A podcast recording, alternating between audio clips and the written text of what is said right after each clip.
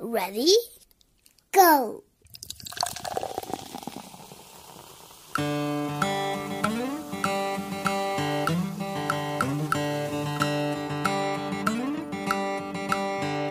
《正月里哎哎呦，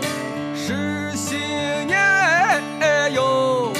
布鞋上擦的是红鞋哎哟，往外外地说一个龙摆头，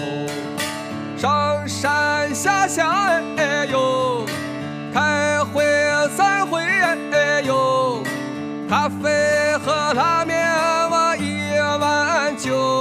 我鸡毛和零件就两只手。哎呀，我的哥！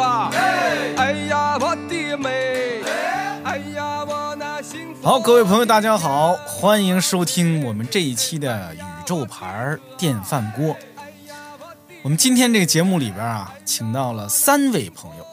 这三位朋友有有一共同点啊，但是我我先不说这共同点，我先介绍介绍今天请来的都是谁。第一位是，哎呀，这个我的老同学、老朋友、老合作伙伴，太老了，赵亮啊。如果各位听这个节目的朋友，你们万一认识我的年头长一点儿，很多年前，如果你看过一部由我啊、鼓捣出来的舞台剧，叫《六里庄艳俗生活》，那你一定记得里边有一个演员叫草履虫杨温柔啊，就是他的扮演者赵亮。各位老师，大家好，我是赵亮，曾经在董文强老师捣鼓出来的这个《六里庄夜宿生活》里扮演草履虫杨温柔，也是若干年没有演过了。但是其实那个赵亮自己创作了很多非常厉害的舞台剧以及其他的喜剧类的作品，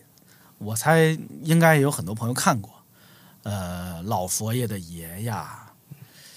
还有什么老佛爷的爷呀， 还有老佛爷的爷什么之类的，是三吧部？曲三部曲、嗯啊，这这正经的春晚小品编剧呢，是开玩笑呢。好好，第二位哈、第二位叫圣君啊。其实各位那个如果听过，你看都得往前倒啊。如果各位听过宇宙牌电饭锅之前，我们有一期谈富二 代，啊来过来过， 对，有一期节目谈富二代，他就是其中的那一个富二代哈、今天他又来了，圣君啊，呃，我的同事，还有第三位也是一位老朋友了啊，认识了好多年了，他叫老莫哈、他让我这么称呼他，老莫是我的前同行啊，因为他吓我一跳，呃，他是一个广告文案，是吧？大家好，哎，他们三位这共同点啊，呃，哎呦，我突然发现，其实这个这个关子抖的好没意思呀，因为我们这期节目的那个标题里边就提到了丹东这词儿，我还让大伙儿瞎猜什么呢？对他们仨都是丹东人，所以实际上他们仨是老乡，虽然他们仨今天是第一次见面，是不是？是第一次见面。你们是不是应该像所有的老乡一样，那个盘盘道啊，就说说你们在分别会不会是同一个小区的，或者同一个中学的什么之类的？你们都是来自丹东的哪儿啊？我我我我老家是这个振兴区的，我小学就实验小学十九中、二中就这么读上来的，就就就土著啊，哎，我这个我觉得我是因为年龄差有点大，但我也是振兴区的，啊，但我的上学的经历可能不太一样。我是小学的时候一直是在六纬路，然后初中跟高中之后我就去沈阳了，就没有一直在丹东，所以嗯我觉得我是半拉丹东人，就不是特别的纯。然后包括我自己口音，有的时候也是经常会跑。哎，所以哦你不怎么会说丹东话，是吗？我现在回家的时候，能有的时候偶尔可能会说一说，但我觉得也不是那么的准确，啊我也是六纬路的，啊，哎，老校友，画了好几届。嗯所以你俩还是校小学的校友，对，以丹东这种情况常见吗？就是比如说，你看我的太老嗯常见了，我的老家是个小县城，嗯，我们那小县城啊，就真的只有那几所学校，所以很容易出现这种情况，说他跟他是一个学校的，但在你们那儿，我就是我觉得单中就是随便逮俩人，很有可能几层关系之后他俩就是亲戚。嗯是的，对，哦，那我就可以想象了，对因为那可能跟跟我们那儿的情况差不多差呀不。多，差不多。对，其实丹东挺小的，非常小。然后好像市区总共就七十来万，然后加上哦，总共分为三个地方：东港、凤城、宽甸，然后再加上市区，这四个地方加在一起叫丹东，你可以统称为。然后总共可能二百多万人口，啊，就是这么一规模。二百多万也不小了，二百多万也不小了。嗯、在你们的丹东人的印象里头，啊丹东是一个什么样的城市呀？就如果让你给一个完全像我，我是没去过的，嗯，只用两三句话来介绍，你们会怎么介绍这地儿？我在网上搜到的是什么“红色东方之城”，这个称呼，这个称呼是网上瞎编的，还是你们本地人都知道这个称呼？我我至少在我小时候，像我是八一年生，在我小时候没有听过这个称呼。我小时候每天新闻广播对丹东的说，我们是中国最大的边境对城对市。对对，这这这是这是中国当时最美嗯的边境城市，对哎最美都没说，当时就说最大。我小时候就说最大啊，就在我印象里，丹东我没有觉得多美丽啊，但是这个城市可能挺可爱的。嗯，可爱是因为什么？你为什么用“可爱”这词儿呢？嗯，在我我的印象里，至少我小时候，丹东人好像跟东北人不大一样，因为本身丹东人的口音，他有点像大口音不一连样是，他跟整个说所谓我们这种东北系的口音不不一样的啊。嗯，很多人可能会以为是说，好像那个海鲜，尤其是那种，呃，比如说梭子蟹啊，然后那个我们管这叫虾爬子，就皮皮皮皮虾啊哈啊，然后这些东西就是东北是不产海鲜的，但他们很多人忘了东北还有大连、跟丹东和营口这些地方，就是盛产海鲜啊，然后各种什么蝶鱼啊、平鱼啊，反正小的时候哦，黄花鱼、胖头鱼，就这些东西都是我们小时候经常吃的，还有比较多的草莓。啊，好像最近特别特别火，这两年比较火、这前几年没听说过丹东大草莓什么之类的。啊。对，就是因为个头特别特别特别大，嗯，然后有一它种哎是新培育的品种，叫牛奶就是这些年，哎，而且这个草莓也是有历史的，嗯，哎有什么历史？它最早的那个草莓的那个苗儿是从日本那边传过来对的，就嗯丹东有一个地方叫草莓沟，能想象吗？就就那个地名叫草莓沟，这是新起的地名，还不是以前就不是叫解放草前就叫草莓沟，它就那个地方产草莓。嗯哦，厉害了，厉害了！北京只有门头沟，因 为产因为产门哦头，也是产 煤，门门头是啥？我哪知 道？ 这太冷了，好吗？巴还有八里沟呢，产八里 我我我小时候第一次在书上看见丹东啊，啊，我们小时候都看过，就是老版的那个《十万个为什么》，小本儿的那个，嗯，讲全国的降雨量。长江以北，我记得特别清楚，长江以北降雨量最高的城市是丹东，年均降雨量。哎，为什么丹东雨那么多呀？它是一个江和海的入海口那个地方，所以它的常年降雨量特别多。我印象里，丹东就有一半儿的时间在下雨，每年。嗯，哦，相对来说确实难以想象，难以想象有个北方城市有一半的时间在下雨。我查到的说，丹东是是不是说唯一一个是沿江沿海又沿边的城市？好像是对嗯，是鸭绿江。这个江就是鸭绿江，鸭绿江对啊是吗？哎，鸭绿江我没去过，我在网上看到的图片、视频，好像看起来，嗯、说实话，并不像个什么旅游景点儿的，因为你好像就是一条普通的河，北方的河，跟我家乡那河也差不多，嗯，一百多米宽的河面，是不是这样？除了对面是朝鲜，对，这是个界江，嗯，对对，嗯，太宽了，它志愿军也跨不过去。哎，嗯，小看我们志愿军，志愿军当时就是走过去，动用兵了走过去的。嗯最早不是走桥，哎，不是桥啊，他是从图门那地方，你看见那张照片，志愿军过鸭绿江那张照片是从图门的地方走过去的。我怎么印象中都是走桥呢？我以为桥是后来有火车了才走那个大桥的，刚开始大桥已经被炸了，没有桥走。志愿军是直接就从图门那个，还不是丹东啊，最早是从图门那个地方过去的。哦，是从冰上过去的，对，因为在十月底的时候已经结冰了，嗯，哎呦，多不容易，不是十月底就结冰对，了。那个地方很冷的。哦，那你们那儿，你们那儿总体而言是不是一个特别寒冷的地儿？还好，不是，不是，呃并不是，呃，我我给你举一个例子，就是丹东，我在我印象里啊，就是从来没有一次就是下完雪那雪能存住，嗯，就不像它甚至不像北京说这雪能多少天，基本到第二天下午全会化了。它每天的气温都会有一阵儿过零度，然后就化了。就是丹东其实是一个冬暖夏凉的一个地方。嗯，基本上我的印象当中，夏天基本没有开过空调。嗯，没有卖的，然后在我们那儿很很难消，对，啊，这样嗯啊，这几年热了，我们家去年才安空调，真的假哎的？真的真的就热受不了才安空调。以前我爸妈都不用空调，用不着。丹东最高气温，呃，夏季平就最高最高气温三十二度就到头了，四季如春呐，呃，差不太多，反正。嗯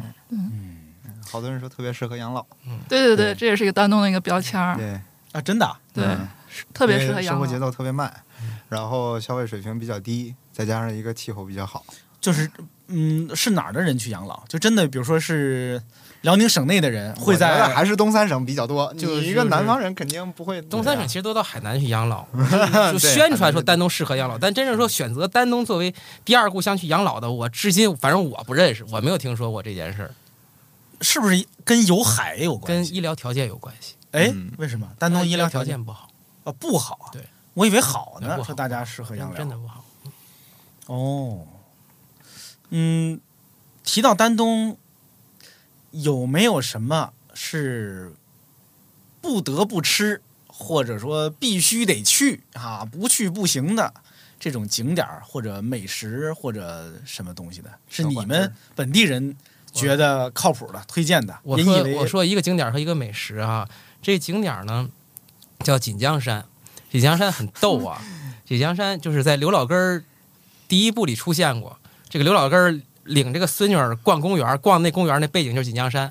不是刘老根儿是在丹东拍在的，丹东拍的，对但是刘老根儿里边儿人家可没说是丹东，他没说是呀吧，，就因他为这个事儿就是。他一直说是，所以他第二部不在丹东拍了，他跟丹东政府关系不好，就因为这个事儿掰了，他就不提嘛，所以第二部不让他拍了，他就走了。哦，然后呢，就这个锦江山很逗啊，它原来叫丹东，可能有人知道，原来叫安东，嗯，以前叫安东，嗯嗯就抗美援朝时候叫安东，后来叫丹东。是刘少奇主席呢访问朝鲜路过丹东的时候，觉得好像安东有点这个那个什么哈，是的就是的不尊重人家，就改名叫安东。然后他就路过这个地方，原来叫镇江山，这个山是要镇鸭绿 江的。就改叫锦江山，不能叫镇江山，叫锦江山。啊原来我不觉得，我说这为什么叫镇江山不挺好？后来我是来北京之后我就听、后来这你个去了趟镇江。哎，不是，在北京之后听人说这个镇东单、镇王府井，我说啊，有点耍流哦氓的意思。镇江山啊对，王志文儿你就不考虑一下吗？嗯呃，这这那这个景点儿为什么为什么你会觉得这是个代表呢？或者你 为什么呢？因为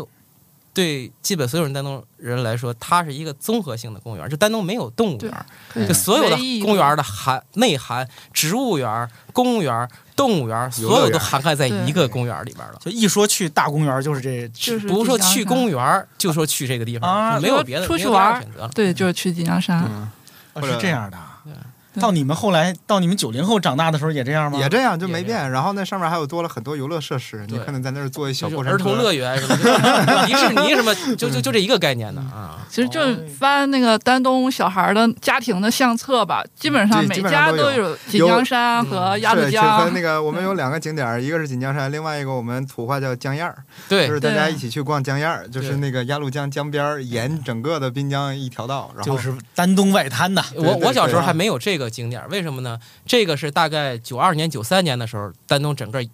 沿鸭绿江修成这个观光景区，就跟那西湖边儿围起来那观光景区一样。在我之前就是坝门，一个一啊哎个大坝坝，门然后就是土路到那儿江边儿了，嗯，什么都没有景点儿，这是后来都修的那。现在这个江堰儿是有商业的设施呢，还是主要看看对岸，看看啊，它其实是嗯风这景样，就是沿江整个是一条新修的非常敞亮的这种景观道，然后江就是靠往里面这一边都很多各种馆子啊，然后还有很多酒店啊这些地方，喜欢都建在那边儿，可能还有一些小区什么的。然后步道上面的主要就是一些绿化，常规的一些公园的一些基础设施跟操作啊。还有一些什么文化雕塑，现在多了好多对雕塑，然后一些文化历史的宣传，嗯然后包括我小时候印象中是江边有一块石头，上面刻着鸭绿江，然后那时候我记得我小时候能上还没上小学的时候，穿着那个朝鲜服，就几乎我们那个年代，每家小孩都会去拍一小张女照是吗片孩儿，都会穿着这个朝鲜族，就是不是朝鲜族也都会穿着朝鲜族在服鸭绿装江什那么个之地类的方有多少大石头，上面写“鸭绿江”三个字，然后在对那儿，家家背后都有。背后就是那个桥，鸭绿江那个断桥。啊你穿过朝鲜族服装？嗯我没有。穿过，我没有穿过，因为我是男的，因为小女孩儿喜欢穿。哎但是那个地方照片儿大家都照过，对对啊，哦，嗯因为那个地方修的时候，当时就起了很时髦的名称，叫沿江经济技术开发区。哎，哎对，对。然后我觉得家可门能儿一直到零零后，现在也应该也是这样，就是这个城市它就是一直是保持这样一个怎么说啊、跟琥珀一样， 就没变过。可能哪个城市都有这样 的啊我景点他儿。最逗的是，其实就是对丹东来说，这个对那个修修完之后，对丹东普通市民来说并没有感觉。丹东市呢，最逗，我小时候每年要办这个叫丹东丝绸节，丝绸节，哎对对对对，哦丹东因为办什么丝丹绸东节？原来是一个轻工业非常发达啊是的城市，六大支柱产业，对，有一个是仪表，嗯然后那个电器制造，然后丝就是纺织轻纺，然后我记得好像还有什么是造纸还是什么，啤酒算不算？不算我忘了，反正丹东是什么啤酒？鸭绿江啊鸭啤绿酒江啤酒哦，鸭绿江就丹东啊啤酒，你听说过。在我那个年代，就是随便家里有一个亲戚，一定会有一个亲戚是这个卷轴厂的、纺织厂的，一定会有一个这样的对亲戚。筹一厂筹二厂，对对对，啊啊，哦，有我最逗的是有一个，我当时我是上高中那年丹东开丝绸，其实丹东这个丝绸节呢就是一个噱头，就是说我今年开了，然后呢，我那天晚上在这个江边儿遛弯儿，竟然有一个我一听口音是一个。是个广东人或者是一个台湾这种口音来问我今年的丝绸节在哪里办，当时给我蒙问懵了。对因为它之所以那个轻纺发达，是当年好像丹东养蚕特别厉害，对对对啊对就是因为养蚕有丝，嗯所以它是变成这个样子哎呦，这不是江南吗？这不是？哎，差不多，北方小江南。啊然然后我说这美食呢，现在有了，嗯，叫面条鱼，啊，就是是小银鱼儿，对大概一小掌银鱼儿嗯一啊掌这么长啊的小银鱼儿。这这个是鸭绿江特产一种小鱼儿，这种鱼呢，就打上之后呢，过水热水一焯，然后嗯呢那面摊着鸡蛋俩一块儿吃的。这个呢，摊着鸡蛋，就是摊它跟摊完鸡蛋跟它一块儿炒，鸡蛋跟鸡蛋跟银鱼儿一块儿炒。，对，这么吃。哦，然后呢，因为我我这个印象特别深，就大概在我小时候八七八八的时候，鸭绿江里边的面条鱼绝种了，所以当时挺大一个新闻，面条鱼绝种了，捞没了。捞没了。嗯然后呢，当时而且是有污染，因为丹东有造纸厂嘛，嗯有污染。我印象很深的就是我看了一个新闻，当时好多台湾的这个故土啊，这些人回到这个东北来，有一个台湾的老太太想吃一下童年的面条鱼，想回家吃饭我就想吃面条鱼炒鸡蛋。没了，然后我妈就说：“咱哪还有那玩意儿？” 但是现在有了，现在有了，现在它又恢复养殖了，现在随便吃了这个东西。面条鱼。对，我好像见过，但是我没吃过。就就我知道南方叫我知道羊有鱼儿是这么那个唱的舟山那边现在有有产有的特别多，但是人家那边叫面条鱼嘛。它叫不就叫叫银鱼，就叫小银银鱼鱼啊，一个东西。我我不知道你们就是因为我这比较老了，我不知道人家就是小时候有什么鸡的美食。来说说你们的，没有啊，我第一个想到的反而是原来那个朝鲜老高丽面店，啊，对？吧？那个那家店现在还有，其实就是丹东主要的特产，要不然是海鲜，要不然就想吃朝鲜族的餐厅嗯啊。然后因为很多这个朝鲜人都是在丹东这边定居啊，不光光是朝鲜族啦，还有很多其他的情况。所以就是想到的可能就是那家高丽面店，然后它的历史非常久远，有久远就，对，应该能有个它是六十年代开业的，嗯嚯，一直开到现嗯一在，直开到现在。嗯是朝鲜族人经营还是朝鲜人它经营？最早叫朝鲜族饭店，就是就类似于咱们那个那个白魁老号的那种嗯的啊，就它原来是公立的，然后国营的，后来转私营了，但是这个牌子一直保留到现对在。，然后我就记得小的时候，好像我爸我妈跟我说，他们小的时候会拿一个大缸，然后去打那个现压的那个面条儿。嗯啊，里面还有就是它那个朝鲜面还不太一样，就是很多就是荞麦面是、嗯不都是那个，呃，那那个棕就是有点紫发紫的那个色懂嘛懂懂嗯对，但实际上它那个高丽面店是那个黄色的那个面出来的，然后好像里面还有碱，哦就是跟正常你吃到的那个呃朝鲜族就是冷面的那个面条味儿还不太一样，啊，嗯我还对对比过，因为我之前去过一趟朝鲜，然后吃了当地的那个冷面，和我们家的那个冷面味道是不一样的。嗯，哦，不一样的。哎，你们三位都是汉族是吗？对，对，就是，但是在丹东是不是朝鲜族的比例特别高啊？还有满没族有吉林高，嗯。哇没没有有吉林高，高而且我是昨天跟他们还了解这个事儿了。我在我小时候是很逗，就是这个丹东的朝鲜族的孩子，他们一直到长大之后，他们会形成一个单独的一个社会体，就很少跟外界的汉族接触。就你在正常的生活过程中，你接触不到朝鲜族。其实原来，哦，真的吗？嗯嗯。这我好像没遇就到。他们会形成一个自己的圈子，因为有朝鲜族中学，有啊朝鲜族对高对中，这倒是。朝他们中对对对对他们都会一直这么长大的。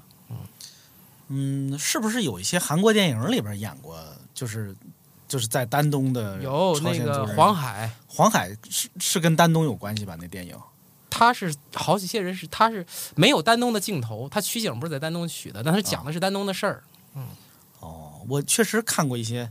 就不是黄海，我看去年还是前年的一个韩那国个电影，那个谍间谍的那个吧，好像是对对对嗯对，就里边还拍到了对说中国的那个街景，但是一看那就是在韩国搭的，应该对对是对，嗯就故意像啊。但是我猜，如果对应到中国，可能也就是你就是丹东们这这些城市吧，可能说黄海，还有我想突然想起来的那个原来的产业，还有黄海汽车啊。啊，是那个哎，这我听说过对，对咱们听说过这刚个上大大学客的时候，零零年前后，北京的公交车都是黄海对汽对，车所以。这也对是见技术过产业，哦，那也是丹东的。嗯，对，所以还挺厉害的。原 来嗯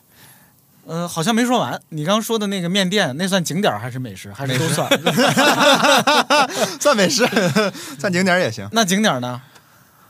啊，完了，就一公园让他给说了。江燕儿啊，江燕儿，对我刚刚哦说的江燕儿江是的，是的，来来来，老莫你呢？你有什么新鲜的答案吗？我我推荐一个菜，就是我印象中比较深刻的就是那个杀猪菜，酸菜和猪那个猪肉，从一只完整的猪开始杀，然后做好。这个是，嗯、我们当地一个比较，就是在重大节日的时候，或者是婚丧嫁娶就比较重要的事情的时候，我们就会来吃这个杀猪菜。然后如果说当被邀请去谁家做客吃这个杀猪菜，就说明就是你你被当成一个很重要的受到礼客人遇了对，就是一对件很很盛大的一件事情，特别有仪式感。哦，这个这个介绍特别的官 方，这个介绍特别的官方。实实际生活中也是这样吗？就是杀猪菜现在仍然是一个特别隆重的东西嘛。是我怎么觉得小饭馆里吃着挺方便不太的？一样。不是你你在饭馆吃是已经做好现成的菜，而我说的那个就是说就被真真是得杀猪从才行。对真的是嗯是大家一起见证下，然后看着一只猪猪慢慢的变成这 个杀猪菜，啊然后它它它是整个一个过程的这样的一个仪式。然后就是我小时候就被家人带去，呃，参加过一次，就很多人，然后可能是附近的一些村民啊，什么亲戚都会来。嗯然后我现场看，就是那个我为什么现在对这个血肠有一种奇怪的感觉，就可能是小时候那个呃影响的吧。看了一下那个制作的过程，然后导致以至于我现在对这个食物就是有有一点抗拒。抵触是吧？而且丹东的杀猪菜那个还分地方跟做法，就是凤城的做法跟丹东呃东港和这市里的做法还都不太一样。凤城因为就是纯属于内陆型农村嘛，嗯，它是接着山的这些，所以呢就是正常的就是杀猪菜一般很少放一些海鲜之类的东西。然后室内跟东港的做法呢，就是那个杀猪菜里面会放海蛎子，哟，对，就是杀猪菜跟海蛎子一起来炖。我还真没吃过带海鲜的杀哎猪呦，菜。这个我我是后来去大连才发现，大连人也是这么做放海蛎的，啊我也没吃过大海啊蛎，啊就大连人这么炖才吃。哦，沿海的就会区别对，大一些。其实之前，说实话，让我想呃沿海城市的话，我真的想不出来丹东。你让我列举中国的沿海城市，我列举到可能第三四十个，我也想不出丹东来，都意识不到。因为一提东北的沿海城市，我可能也就知道大连大、连嗯营口什么之类的。因为其实准确来讲，那个丹东的沿海也指的是，就也指的是东港。东港那个，对，它指的不是丹东市区，东港是丹东的一个县级市。哦，那这跟天津差不多呀。差不静多。说天津是沿海城市是吧？天津的沿海城市其实也都在塘沽，塘沽嗯啊，所谓的滨海新区，就天津的市区并没有。 我原来真见过， 在就是听说过吧，也不是我亲眼见的。套着游泳 圈，在在天津东站下了车，就就打听海海那个海岸线在哪儿的。嗯，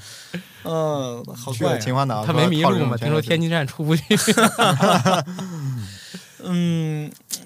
丹东出没出过什么著名的历史事件或者历史人物？就抗美援朝，所以抗美援朝对、黄海海战黄海海、战甲午海战，嗯就是在丹大东沟，当时叫大东沟。甲午海战是在丹啊东附近的海面上打的。对，哦，啊，这关于甲午海战，其实我我可以给大家讲一个故事，这个是因为是我们家的故事，哎呦，嗯，这是我就就因为你们家打起来的，这个是我姥姥给我讲过的，因为我是通过我姥姥给我讲的这几个故事，我总结出来说为什么我叫丹东说大家叫英雄的城市。后来我是这些年我琢磨过来了，就是可能有的城市所谓英雄城市被英雄救过来的城市，嗯，嗯，有的城市它是产生英雄的城市，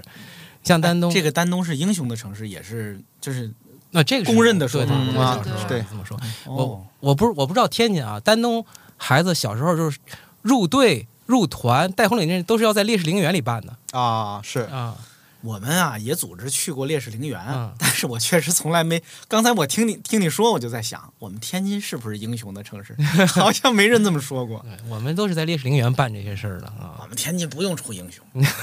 你们都是英雄，保护我们就行。因为我呃，比如说甲午海战，这个我姥姥的爷爷，他原来是就是东沟那面的大东沟那面，现在叫东港市啊，那面啊原来叫大东沟，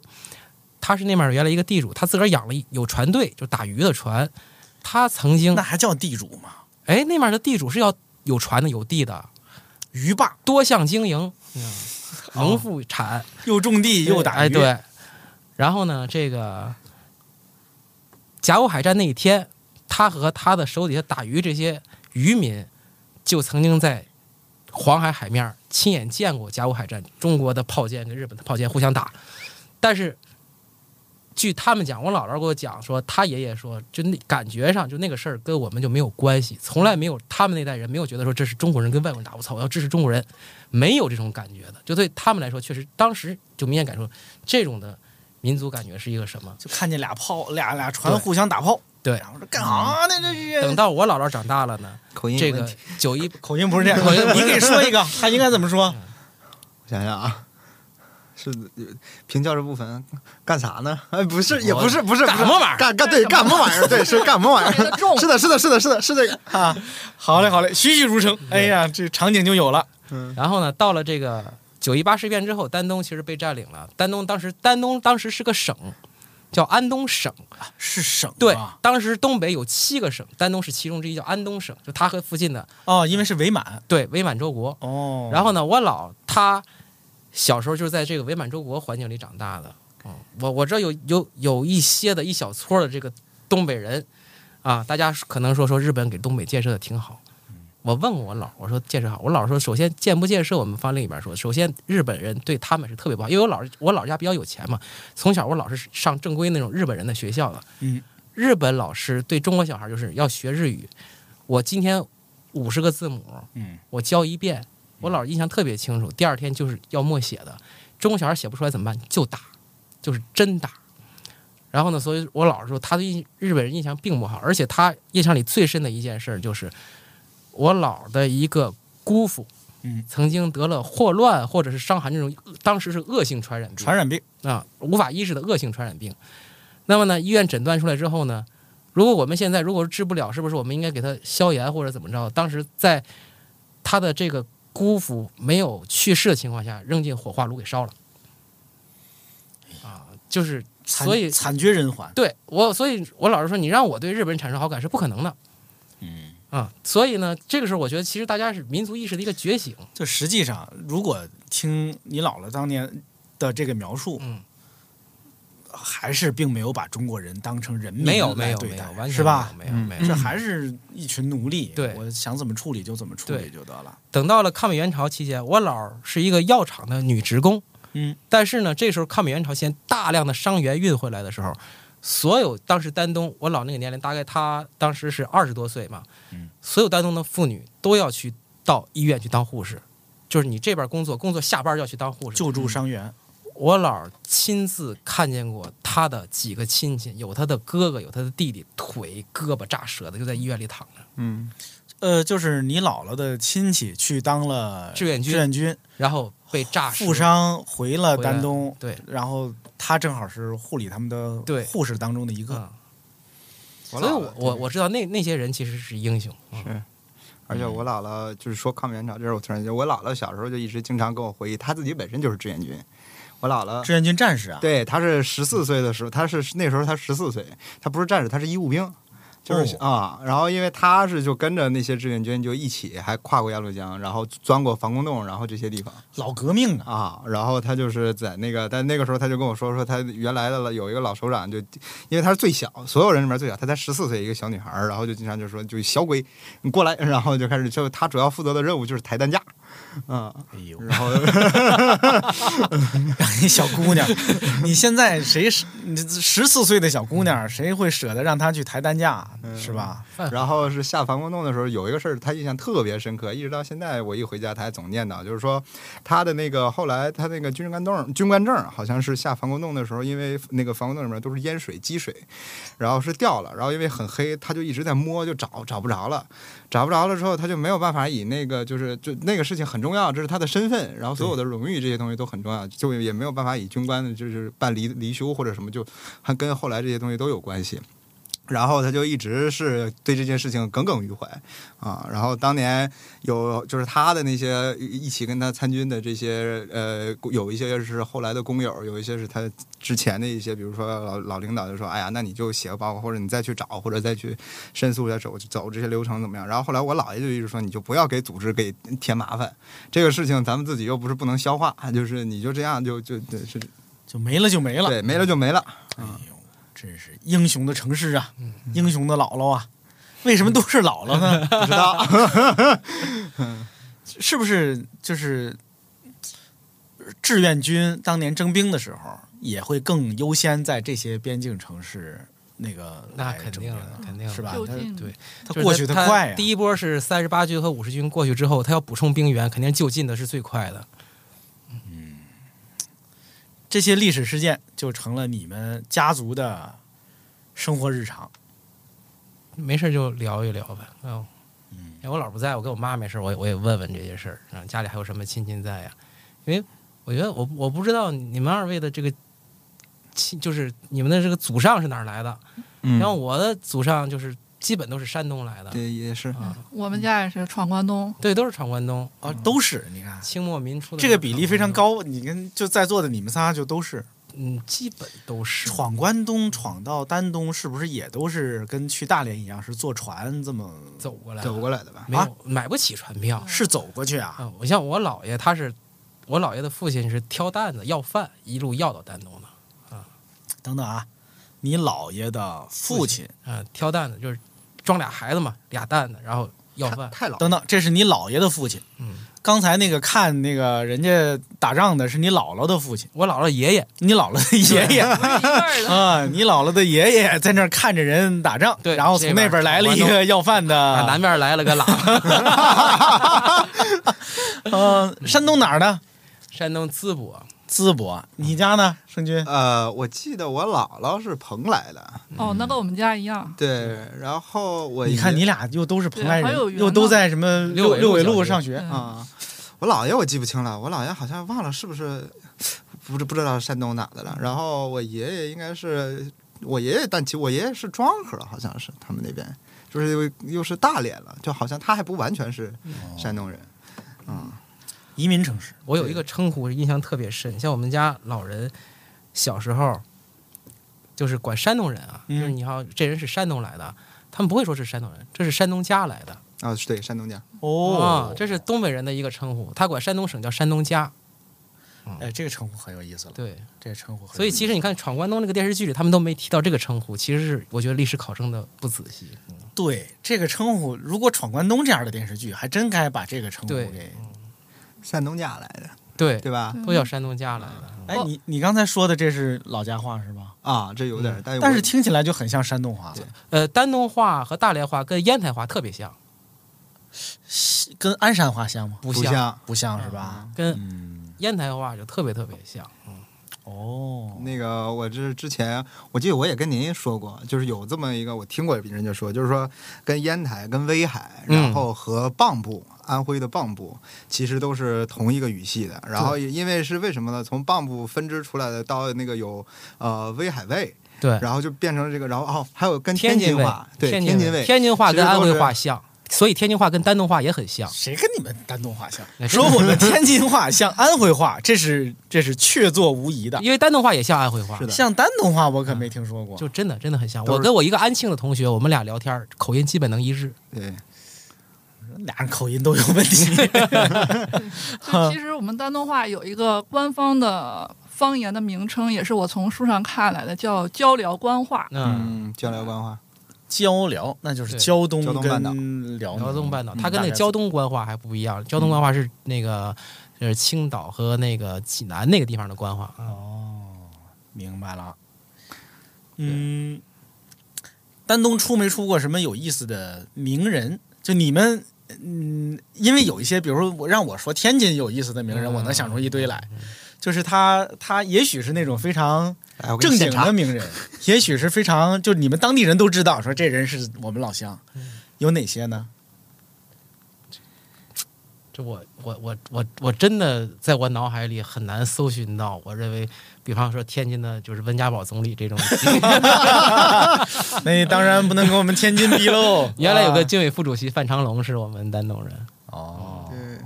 然后娱乐圈的话，可能大家都知道，那个开心麻花的玛丽是丹东的，然后哎还有马丽是丹东人，对但是他比如说表演呐、他他说的话不是丹东话不，是丹东话。嗯，不是，他说的那是他那个沈是属阳于呃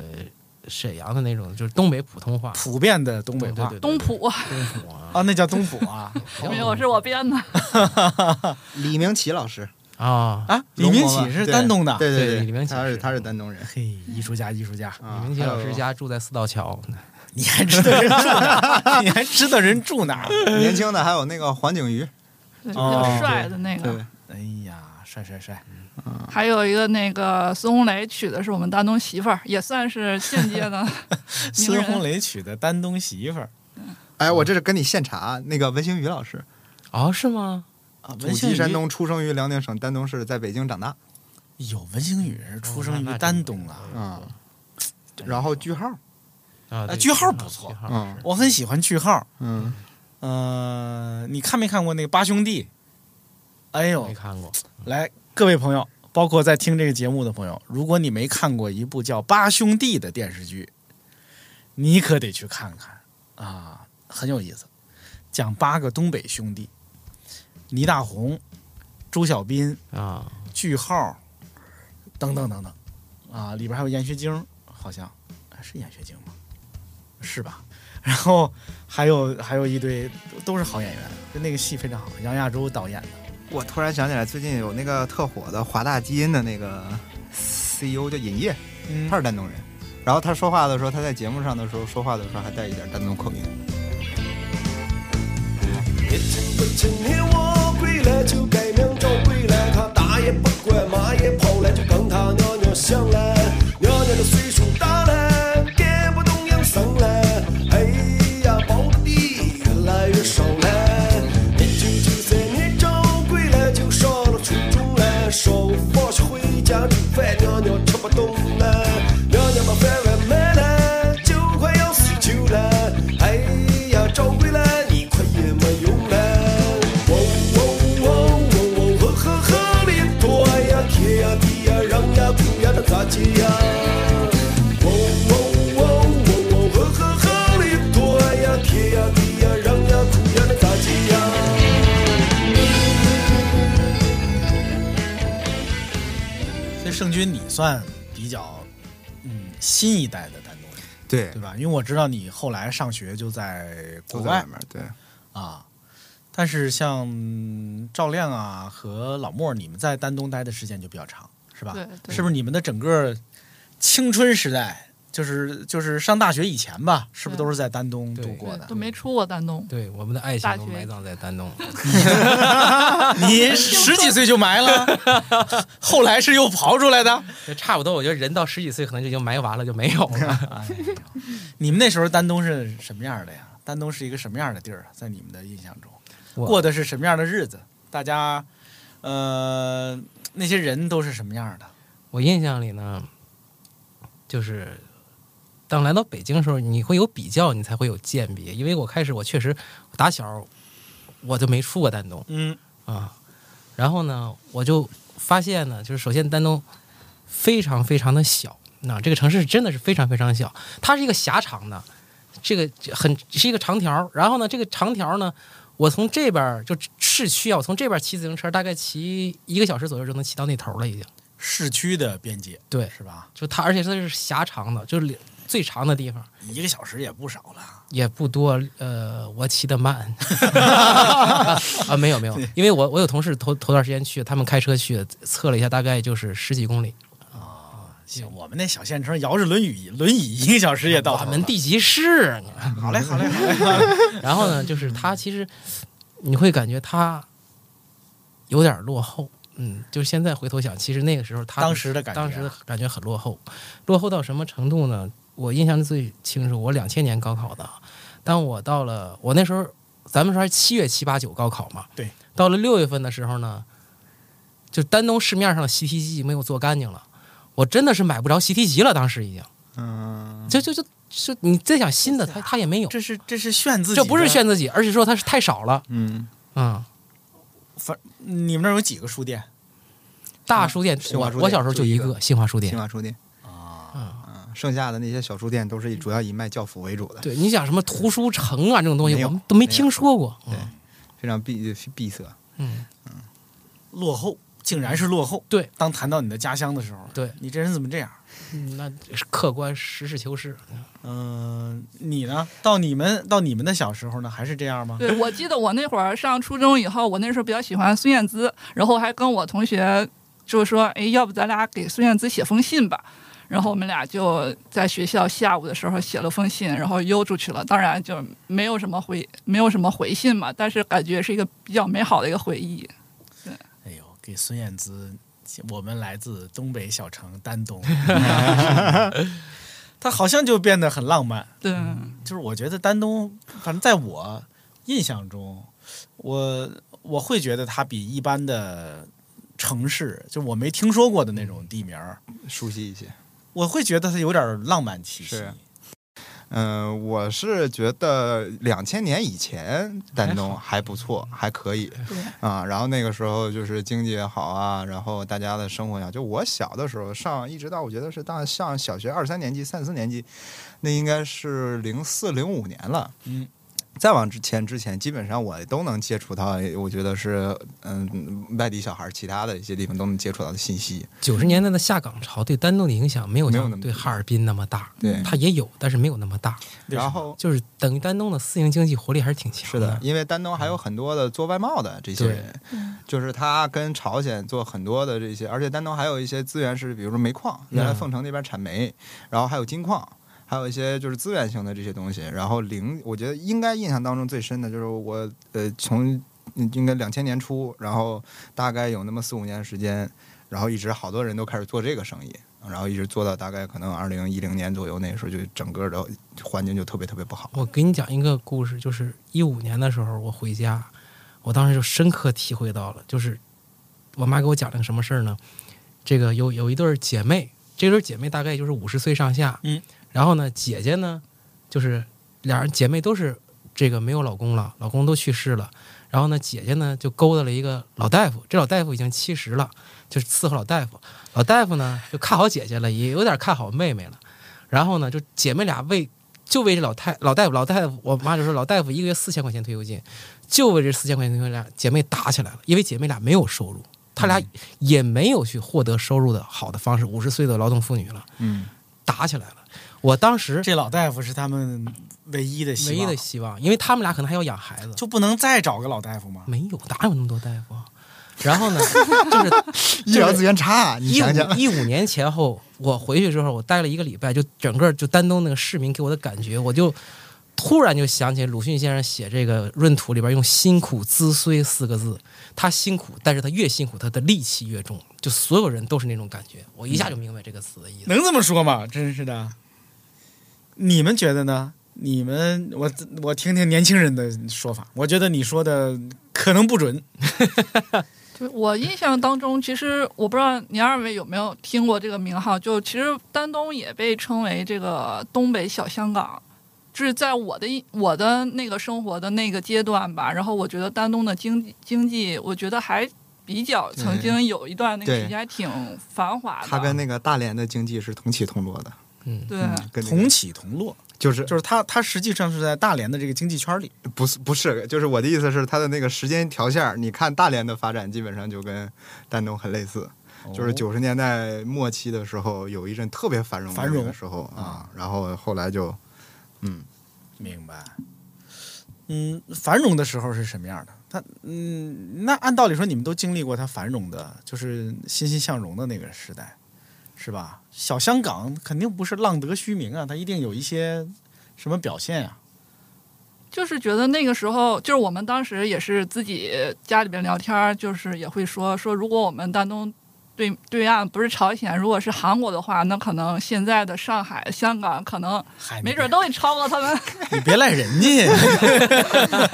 你不能怨自自己家怨邻居，这邻居怎么还不发财呢？他家要是发了财啊，咱家也怎么样，是吧？因为它这个地理位置确实特殊嘛，然后它比如说这种外贸啊的来往，其实会对这个当地的经济也会有一些影响。然后我的感受就是，我是在大学上大学之后就离开家了嘛，然后但在之前我就是感觉。各种的物产就很丰丰盛吧，就没有说很缺少什么，或者是我们那儿比外地的孩子少是接触或者晚接触什么，而且反而我们那儿很早就会接触到一些呃韩国的文化呀，什么国际上的文化，对，我零八年才小学毕业，就是进入网络时代之后，其实这种的就信息差已经越来越那个对了对对，啊已经我是印象当中，零八年我是从丹东到了沈阳，沈阳已经是辽宁省省会了。我当时到沈阳的一个感觉就是，我并没有觉得我比那些省会里的小朋友知道的要少是的，啊。然后这还是互联网改变了对世界。对对哎，刚才你看，咱咱们都提了好几回这个江对岸的朝鲜，嗯在丹东人的眼里，朝鲜是个就你看，对于我们这些人来说，朝鲜这个地儿是个非常神奇的，嗯，充满了值得好奇的东西的那么一个地方。反正我也没去过嘛，是吧？我知道很多人去过了，但我没有。但是你们是从小就生活在它旁边的，嗯你们的眼里，朝鲜是个什么样的存在？嗯，这个你像我小时候这个丹东的，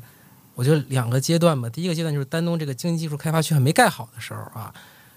呃，我小时候眼见着我们家，我因为我们家靠江边儿，我眼见着窗外朝鲜，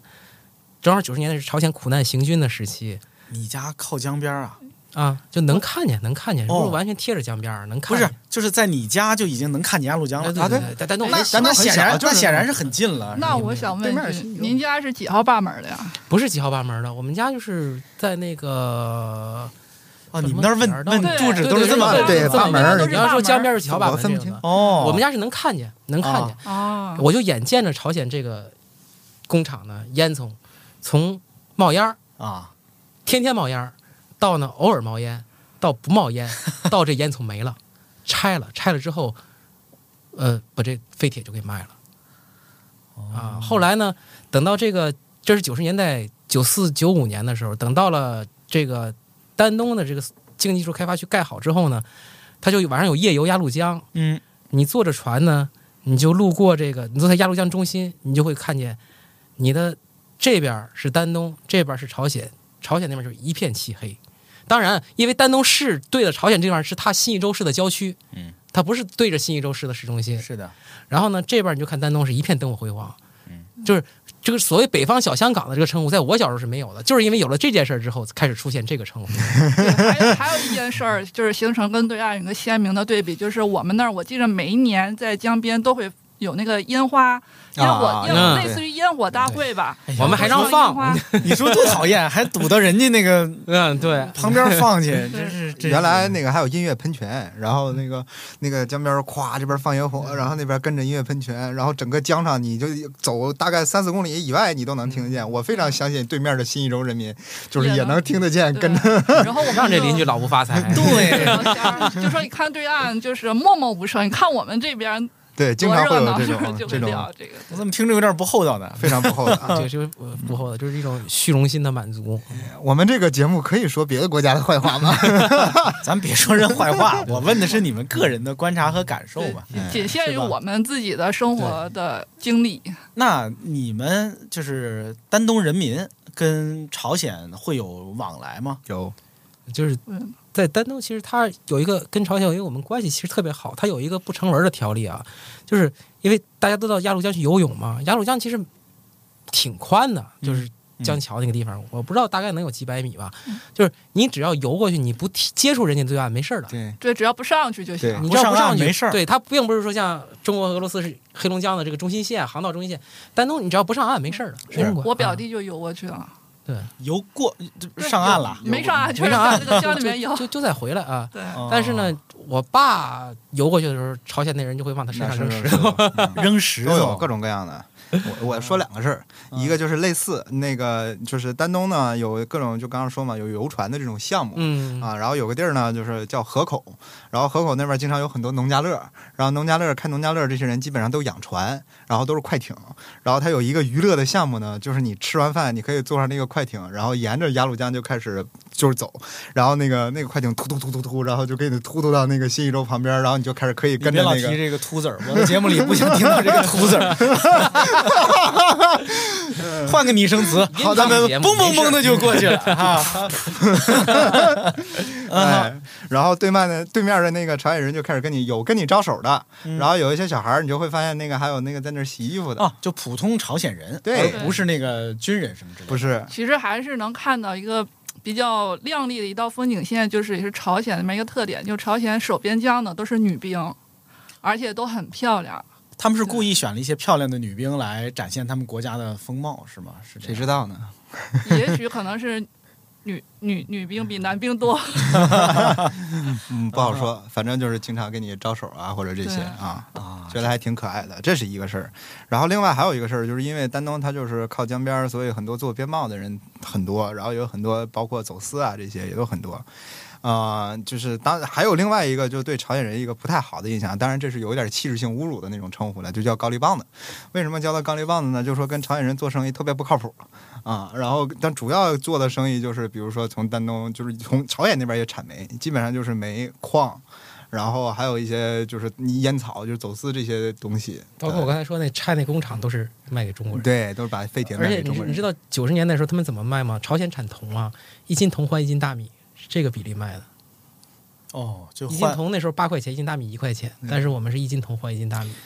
所以小的时候，我们那边还有一个由由由这个行业催生出来的另一个产业，就是叫票贩的，就是在各个银行门口有专门私自有可以帮你换外汇的，就是你拿人民币，你如果是中国商人，你拿人民币去那儿换成美钞，然后你可以到朝鲜去做生意，然后或者你有从朝鲜那边有一些朝鲜的美金，嗯，你可以到中国嗯回到丹东，然后丹东就有各种各样的这个钱庄来帮你把这个东西给处理，对。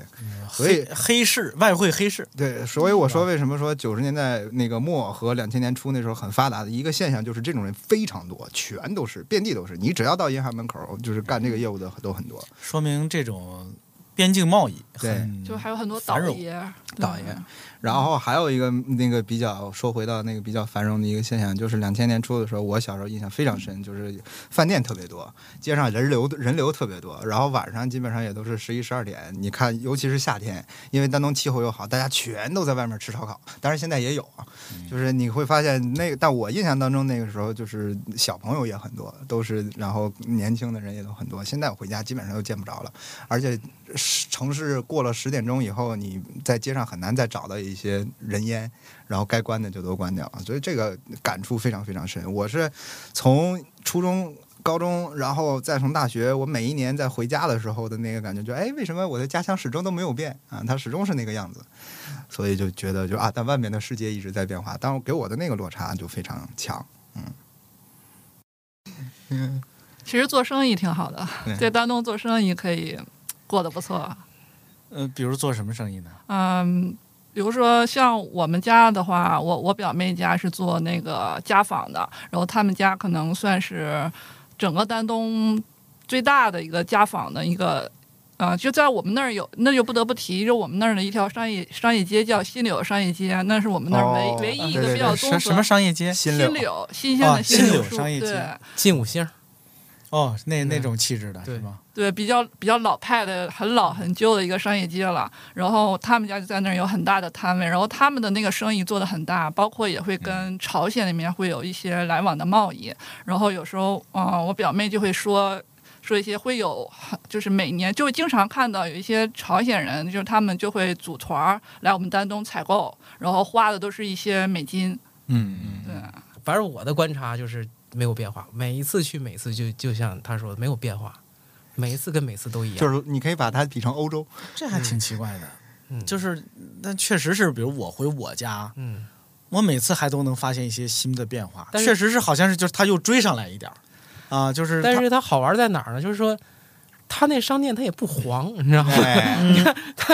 它不发展嘛，它也不黄，它老那么就是，我觉得他说特别对，就像欧洲，你知道吗？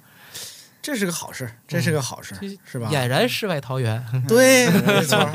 但其实要说它没变化吧，其实它也是有变化的，包括现在我们那个新区啊，啊高楼全都建起来了，包括新修了那个跨江的这个大桥，特别的宏伟，特别的气派，然后跨江，然后花了好多钱，那路修的都特别的漂亮，跨鸭绿江的大桥，是对，吧然后其实也是。有变化，有一些变化，只不过它可能变化会慢一些。我觉得他俩回去的少，对，可能是是我我对我我基本因为我每年都会回去两次吧，至少两次，年终一次。过年是必须回去的啊，就是一定要跟家人聚一下什么的。 哦，我们那儿还有一个，我突然想起来，美好的是温泉，对对对对对，对，我小时候没有这个消费项，哎 我我小时候太我我太老了。我们可以聊一聊洗澡跟温泉的事情，这是哎，对，丹东整个的这个文化，甭管是消费文化，嗯还是这种文艺类的这种文化，是不是还就是特别东北的那种，还是有不不一样的？比如说丹东二人转繁荣嘛，不繁荣，丹特别不繁丹荣，东没有什么二人转，没有。我是吗就是在我上大学之前，呃，你看我零零年上大学之前，你就说东东北是二二二人转是东北的这事儿，我都不大承认。我就我在丹东没听人唱过，还真是，我想是吗？但是我们那儿确实有一个看二转的剧场，现在就是后来应该有也的是后来有的，后来有的啊是吧？他就都好是像你就从像吉林传进来的，对，你就像说天津是相声窝子，其实天津早些年也没有几个相声剧场，是那吧？这不也是最近这二十年可能才慢慢那冒两出天来津还是的每个区基本都有相声团，但对对对那但是是有的丹东可不是，就是它基本都是两千年以后，因为二人转这个东西火了，丹东才开始带出有二人转。对，好像而且我记得丹东原来的这些，呃，我的叔叔大大爷们，然后包括我姥姥姥爷，就是在就这整个这些辈，即便是工厂里面有那些文艺团，好像演奏的也都不是这个传统曲艺，不是基本上都是我，你看我大我大姑当时是在呃团里面是跳芭蕾的，嗯，然后我我我爷爷是拉小提琴。然后我我想想啊，都基本上都是这些。然后那个咱文艺之家呀，对对，然后那个我我印象中都我家里面好像没有说从小时候有听戏的，都就是各种就是丹东的文艺活动很新派，对很为新派为啥呢？就是因为它是，呃，丹东很多这种文艺骨干、文艺界骨干都是抗美援朝文工团的人撤回来之后，就就丹东就地解决就业了。哦所以他们带回来不可能说有传统京剧啊这种，是他的并没有传统这种曲艺根子这么长出来，他都是带回来直接就是手风对琴。对对，钢而琴且这那个种原来那个丹东还有老年大学，老年大学里面所有学的唱的全都是那个合唱团的那个嗯西洋歌曲哎呦啊、唱这些东西，然后也嗯啊乔宇老师，乔宇老师的一些歌，什么一条大河不浪宽，这都是经常原来老你看老年人沿着着江燕儿都开始啊，明特别白。好，可能就是抗美援朝这个事儿，还是在这个气质上非常深重的影响了这个啊这个事儿可城市可逗了。我咱们上大学的时候，有个老师叫什么来？叫那个什么证券分析的一个老师，他让分析自个儿家的那个经济形势嘛。我原来写过一个写这个作业的时候，我也写过，我分析说丹东这个经济基点，其中有一条呢很逗，我又写说丹东的风水的问 题。 真的，我当时就是看这个，就是呃是哪个三元会是还是我忘了哪本书里写的，他提到说中国当时他认为有三条龙脉啊，最北方这条龙脉是这个鸭绿江，就是中间是黄河，嗯，南面的啊四条，南面是长江，再往南是扬子江，他把扬长江跟扬子江分开看的。但是我又我我就我说这个入海口这个地方是丹东把着，但是呢，就是因为丹东这个地方革命气势太浓重了，革命气势太浓重了，嗯，所以对他好像就这个。自由经济很难发展起来，其实这这都是瞎扯淡。现在想想就是瞎扯淡。哎如果说咱们说丹东人的话，其实他可能是一个面目模糊的一个脸，对，而且我你有说铁岭，我就知道是是赵本赵本山山赵本山那个脸了。嗯你说对吧大连，你就知道那些踢足球的那种对很大连，我就会想起面孔大连，我就会想起那几个人来。对，丹东还真是想想不出来。没有，它还有一个特点，我觉得它确实有点像移民城市，嗯，就是实际上土生土长，就是你祖辈儿一直在这儿，好，确实都没有，要不然从山东，要不然还有一批就是抗美援朝，像对，刚刚赵老师说的这种，就直接就留下来的这些，嗯所以可能也都是比较融合的比较好，啊、有可能是啊，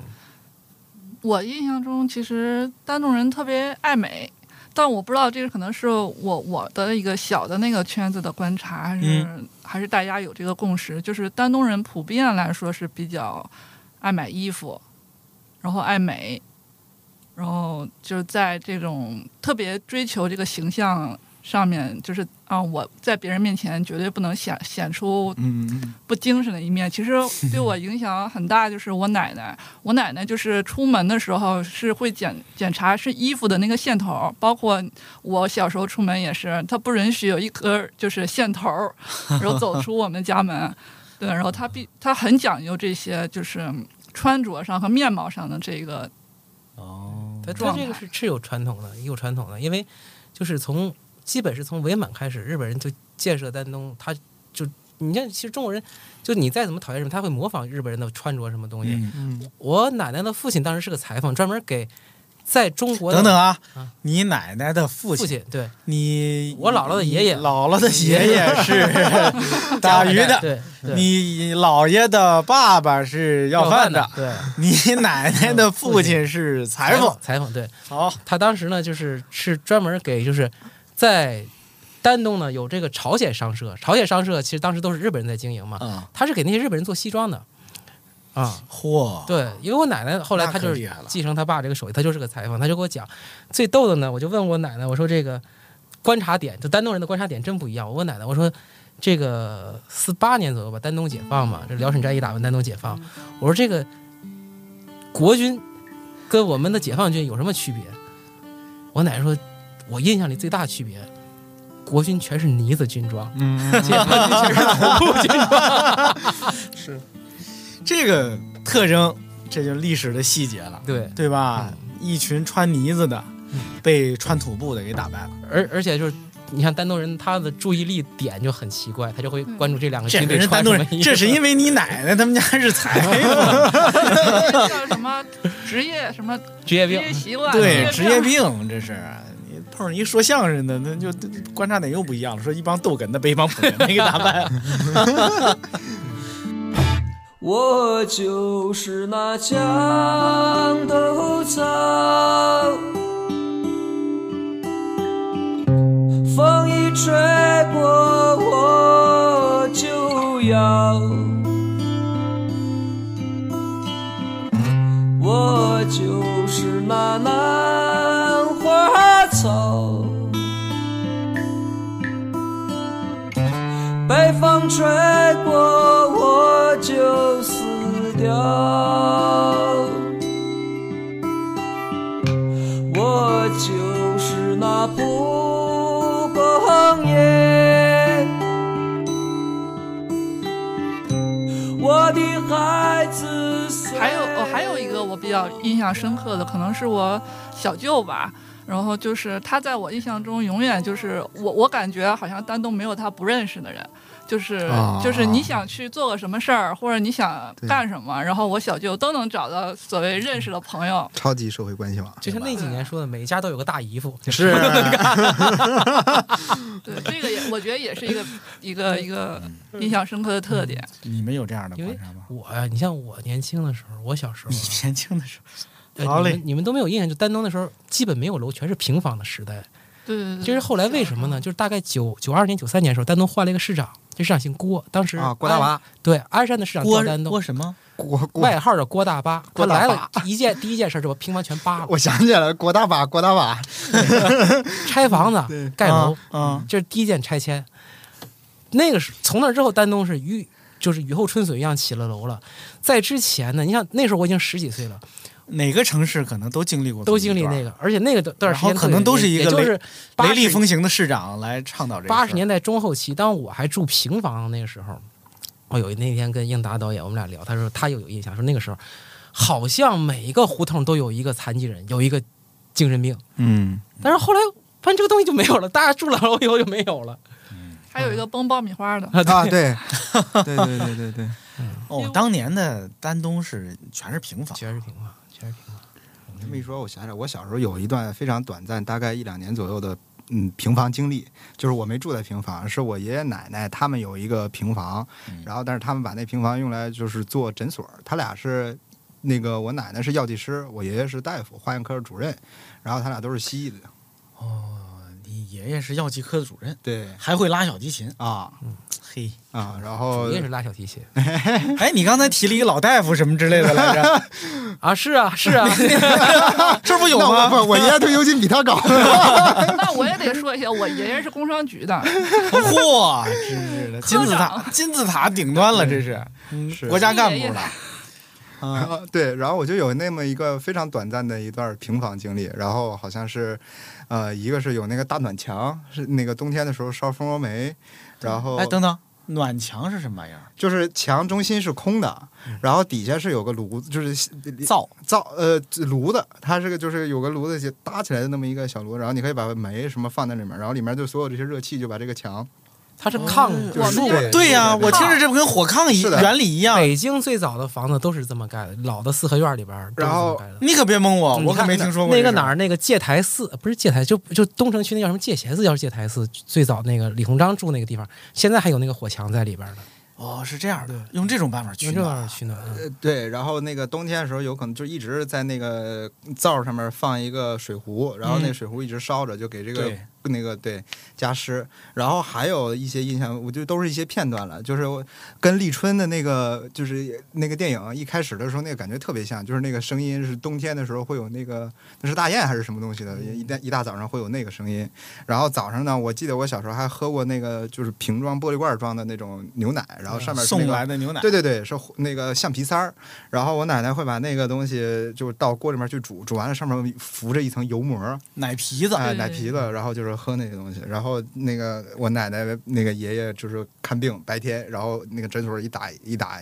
就一开门儿，然后就这些人就是来，然后给他们治，基本上就是什么静脉曲张啊、股骨头的一些问题啊，然后做一些各种复位啊、推拿啊这种。嗯然后我就记得我当时的那个住的那个平房的院儿里面儿， 有几个点印象比较深，一个是那个旱厕，就是可以 对可以说跳大粪这个是吧？茅坑啊，对是吧旱厕，然后是应该是每隔两三天会来几个就是挑大粪的人，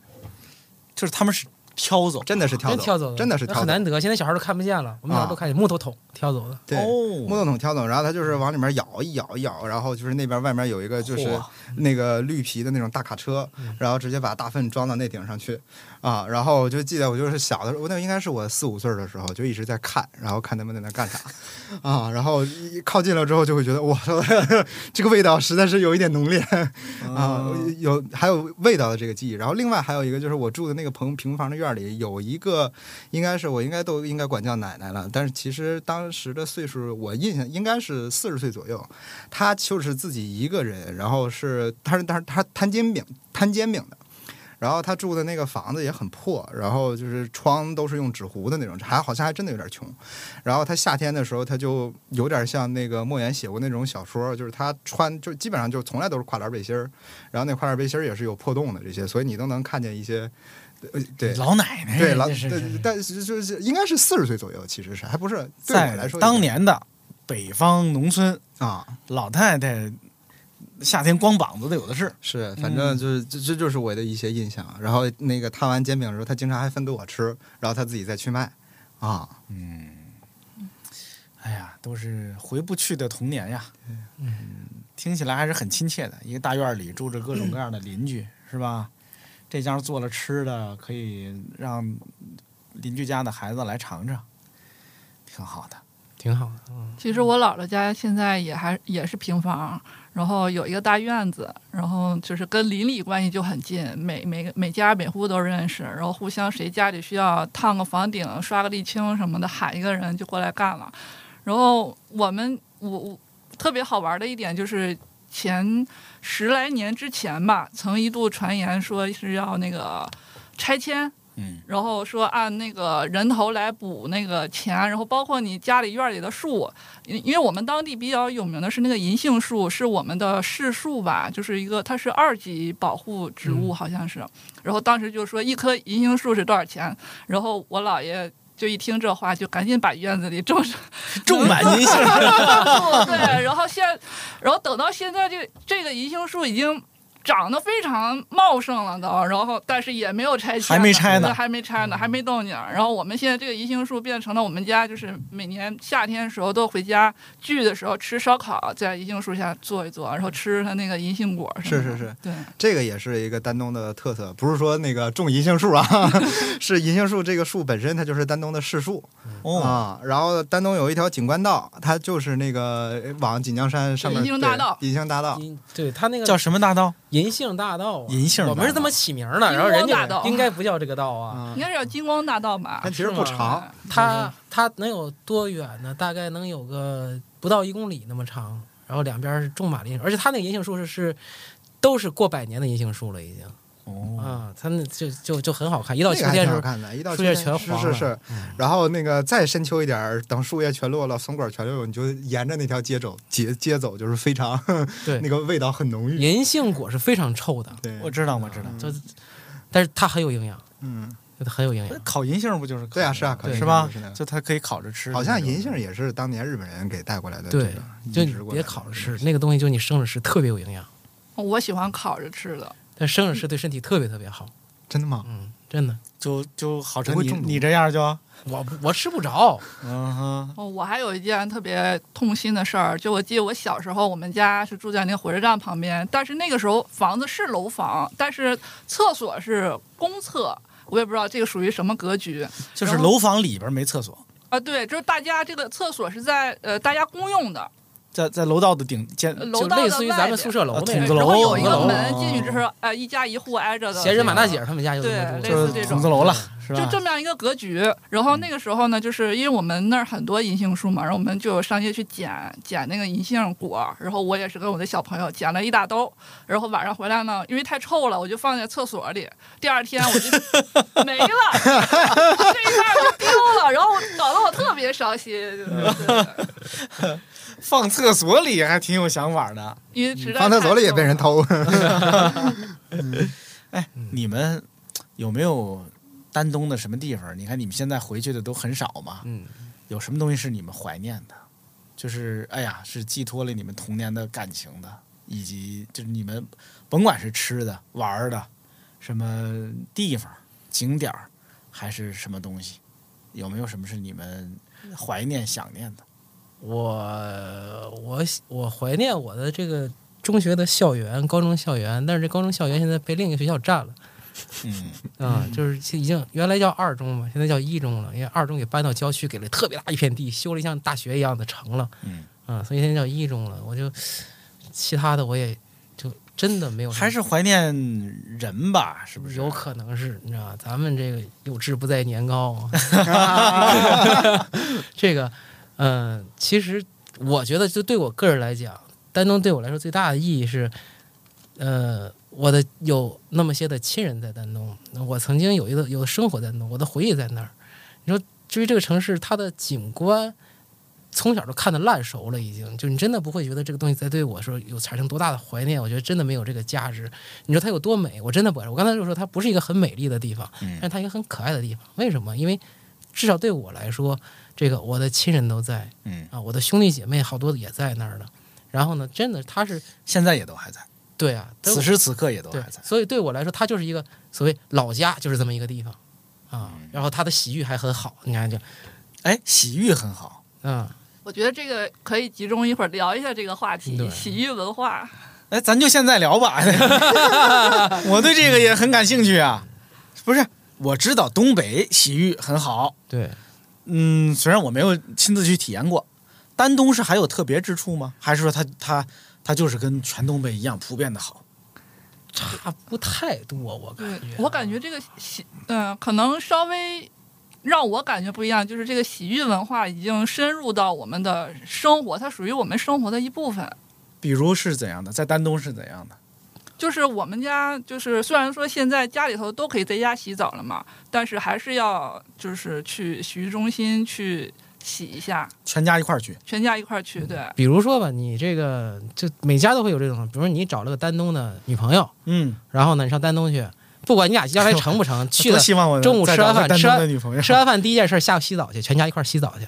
吃完饭就去，吃完饭就洗澡。带着这个对对对对对，就是就来就我们请客的其中来一且部分了是洗澡，对，就是一哎一项娱乐活动。全家去，嗯。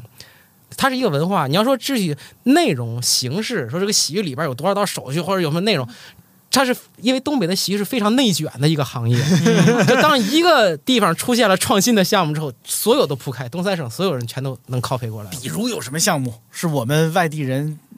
就最早可能去洗浴家就洗浴，后来我唱歌了，嗯，唱歌了改自助餐了，对，这个有各种表演了，二人转也上了，各种的就一条龙，对。好就像是丹你东进去就你就感觉一待一天对都没问题丹。东洗浴应该还有朝鲜服务员，有可能这是特色哦啊对。就现现特在特殊因服务，因为我妈最 近就是在这疫情之前，她他们老太太老去，她开发出什么呢？就是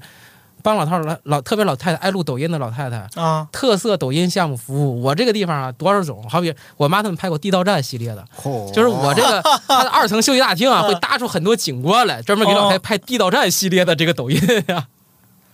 哎呦，就非常卷这个行业。啊这厉害了，其实还有这嗯这个样搓澡，这个这个这个东西也是特别的卷，然后包括这个这可能搓澡外地人搓澡能怎么卷呢？他就是各种搓，就是你就是光一个搓澡这件事儿就能五花八门了，然后而且能从几十块钱到几百块钱的都有，嗯就是每年还会出新的花样。嗯，加任何东西，就是你能想象到，你想加孜然都会给你加，给你搓澡。什么我以为就来点盐，什来么点红就得酒了。嗯啊，什么牛奶呀、然后又是什么欧莱雅套餐呀、又是各种新鲜花苹果样醋。对哎呦，各种护肤品，蚝油，啊对，嗯，这个有年龄的区别吗？就比如说是，呃，老少皆宜啊，还是说那个只有年纪大一点的人更喜欢去？年轻人喜欢吗？我自己是因为我自己个人不习惯去公共浴室洗澡，嗯嗯所以去的就比较少。怕挨怕挨欺负。啊在我的观感里，我认识人里边儿，上到我奶奶九十岁了，下到我这个侄子这十几岁都爱去，它是一个全民性的活动，九十多岁也能去啊？一样就老太太有老太太项目啊，就是嘿对，小孩儿有那个小孩儿的儿童乐园，哎嗯，嗯然后大人有大人的按摩啊、休息，然后看电影儿，什么卡拉嗯公司 OK 团建开会可以在那儿开。嗯美甲，东北就是丹东还没有，沈阳我知道有公司上市路演在洗浴中心做的，真的假的？ 真的真 的。什么公司路演去洗浴中心做呀？拖鞋公 司，拖鞋厂要上市了。哦我我最想念就是我每次回家迫不及待第一件事儿就是去洗洗浴澡中心洗澡去，就是可能嗯嗯可能你不需要洗，但我就要进去待会儿，也、也不一嗯定真的洗。感受氛围，对，就我最想念的就是这个，而且我们那儿洗浴中心特便宜，你花个几十块钱的预资，然后你就能享受全套的，就是所有的服务。嗯但是在北京的话，那我估计得上千。 嗯、在在丹东大概多少钱？就那个那个正常的呀，正常的正常好点儿的，我我你像我上次回大概是一百左右吧，就是整一百就很好了，这真很好了，已就经很好从的进去，然后给你毛巾， 这就这是香皂全就是搓完了这是出来正常的洗浴中心的那个对预资的价对啊，全套基础服务。对不自助餐什么，在北京大概这个价得一千二百二、一千四百四得这个价格，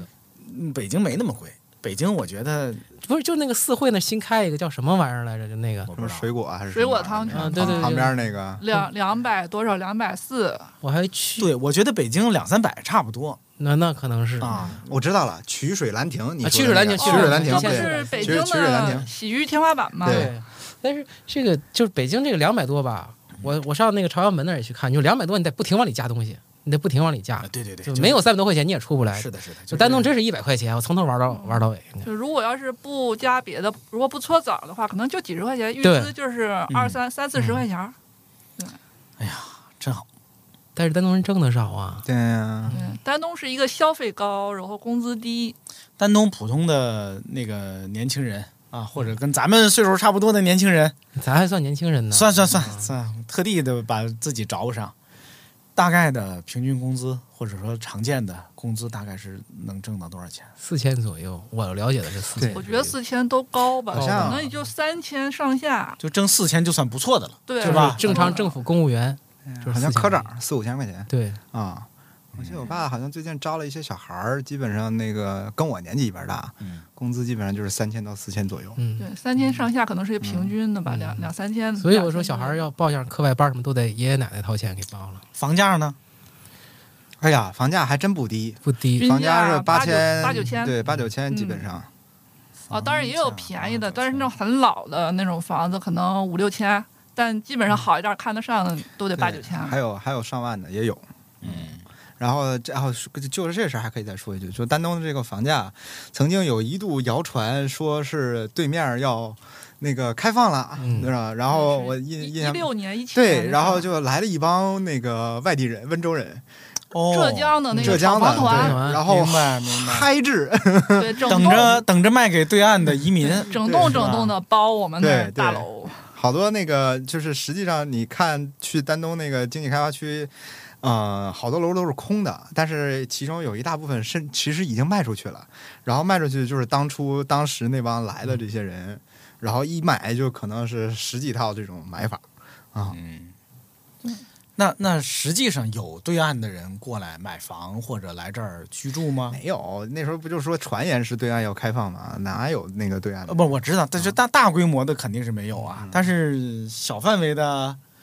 嗯，有没有那边的人过来啊来这边啊？哦，你就我接着你这正好这个是我刚刚突然想到，就丹东的饭店里面有很多朝鲜服务员儿嗯，啊对，，而这且其实是是大个学生，对，这是个产业，就是你刚刚说这个有没有对岸的人来来住，其实是有的。好多就是现在新区有一些那个房子，然后他就是给这些朝鲜服务员做的宿舍啊，然后这个其实是嗯朝鲜人们朝鲜人民的一项赚取外汇的支柱性产业啊。你在丹东的沿江的那几个基本上餐厅里面，你都任何一家餐厅你都能看到朝鲜服务员，啊一个特色吧。嗯对，这是合法渠道的，完全合法的，完全合是法吧？？嗯，就是像我听的是那个，像朝鲜那边学校、大学里边的实习，或者是找工作，像能如果能来丹东这边餐厅当服务员，都是一个非常好的一个选择，对，一个门是路。那个你的家庭政治也对是过硬的，好多对啊还有这种服务员的老家那个父母住在平壤，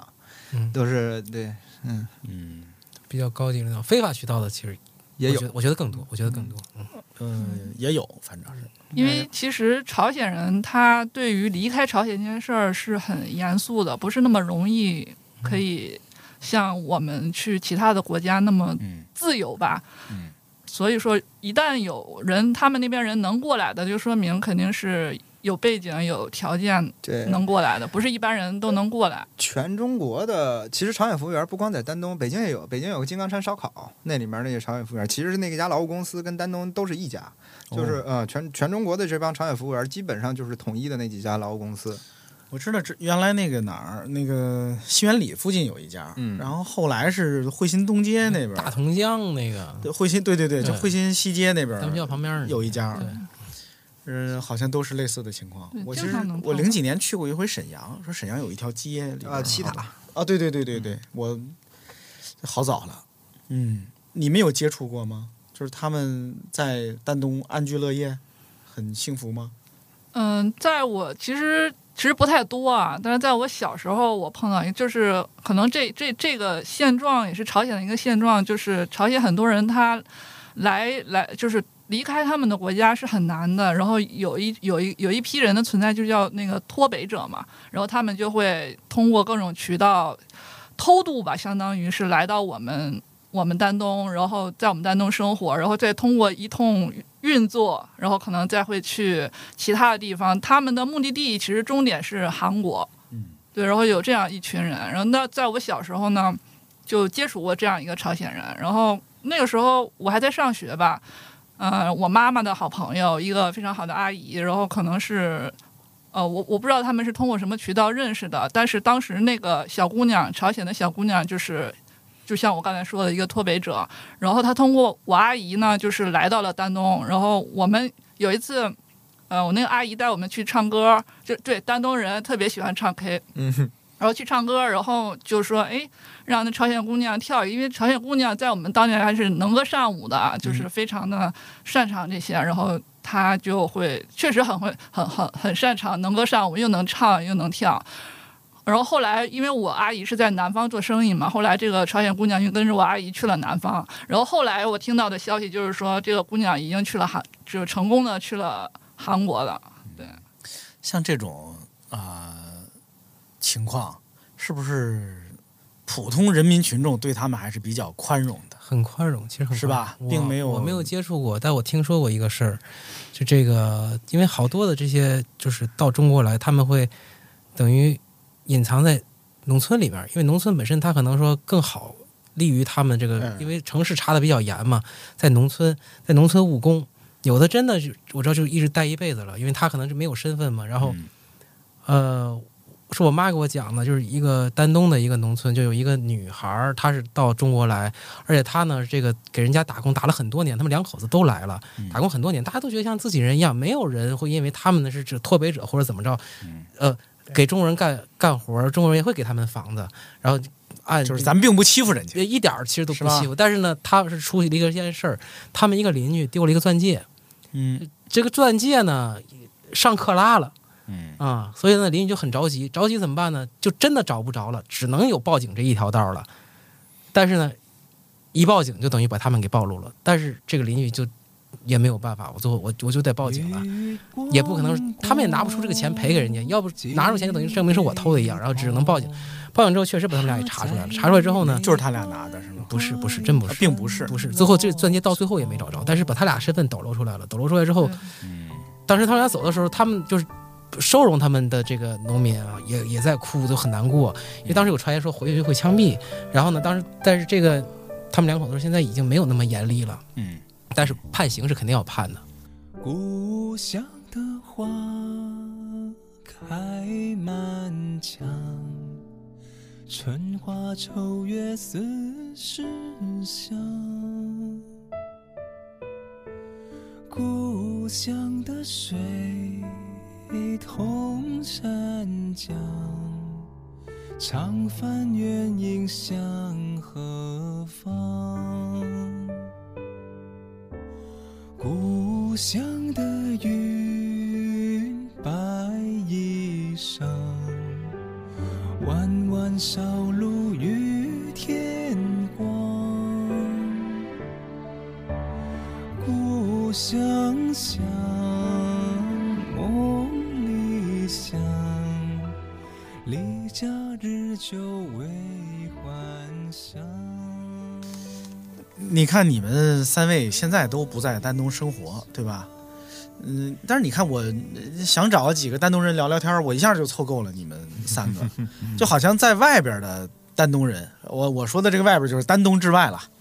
还挺多的，是不是？多你们碰到的有没有一些有意思的年轻人，也有意思的丹东人？因为我觉得可能反倒从他们身上啊，就是当他们不在丹东的时候，也许他们反倒更能代表就是丹东人的那个特点。就比如我在北京碰到的天津人，就很容易一看就是天津人，或者一聊他就是天津人。我觉得还是而且互相能识别出来。你们会有这种感觉吗？就你们见过什么比如在北京或者在别的地儿见到的丹东人，嗯，我我说一个吧，就是就是我们当地，呃，我先说一个前提前情提要，就是丹东现在只有一家呃那个星巴克，然后一家海底捞，然后现在呢又有了一家手冲咖啡馆，然后其实 这个东西都都有星巴克了，是我想不到的事 对，儿。然后开业的时候特别的盛大，所有人去排队，哎呦，我小时候我们那儿开第一家肯德基的时候，哪年啊？我我我忘了，应我该们是小时候都零二年开第一家肯德基，差不多。真是可能差不多就那么个时候，哎呦，我都觉得我的天哪，我的家乡腾飞了，我就是这个感觉，我的家乡都有肯德基了，哎就呦，就有很多你在大城市见过的东西，就是慢慢的陆续在我们家乡也出现了。然后我让我很惊讶的是，我们家出现了一家手冲咖啡馆，因为在这之前根本在我们当地根本不存在于这个方面的文化，什么咖啡的文化。我们家乡的第一家咖啡馆是我开的，我零几年的时候跟我几个朋友就零零五年左右，在我老家开了我们那儿的第一个咖啡馆儿，咖啡馆儿存活了有个四五年吧。啊，我们自己嗯买咖啡机现学，然后等等吧，朋友都掰了吧？没有没有没有，朋友还是好朋友啊。哎呀，问到了核心，行行行，不打岔了，您接好，着那我说。接着说，就是在那个咖啡馆呢，然后了解了一下，就是我我觉得哎挺新鲜的嘛，我肯定就多聊几句。然后是哎怎么怎么会有人把这个一一看，肯定这个人就是他说肯定不是，呃肯定是出去了之后把他接触的这种新鲜的东西带回来了，然后就聊就知道哦，原来他们有一个其实丹也形成了一个所谓的丹东的一个年轻人的文化的一个小圈子吧。其实我们丹东也有，然后他们那个圈子里的人就是一些。呃，从事什么艺术行业的呀，什么音乐搞音乐的呀，然后包括有一个有一个人是呃我很深刻，是因为我以前刚来北京，我很喜欢那个去 live house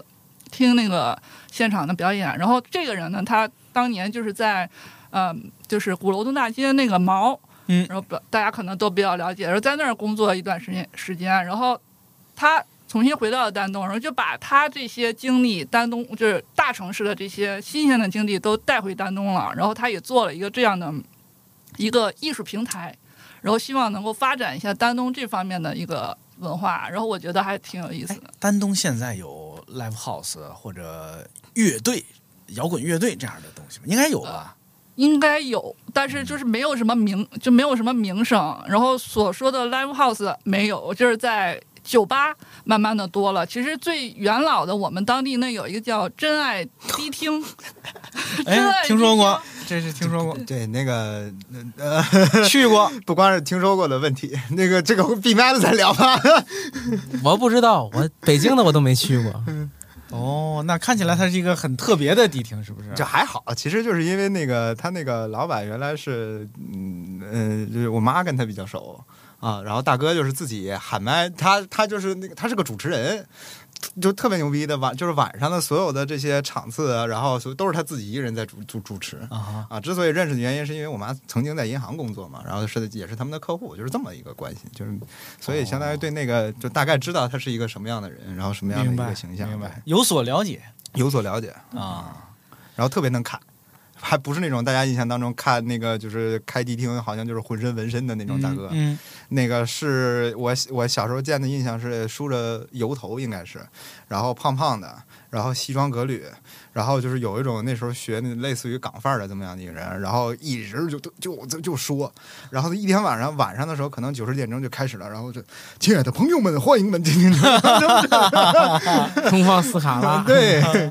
因为我们那个时候就是上学那会儿，就两个主要去的两大地方就是这个真爱迪厅啊，就是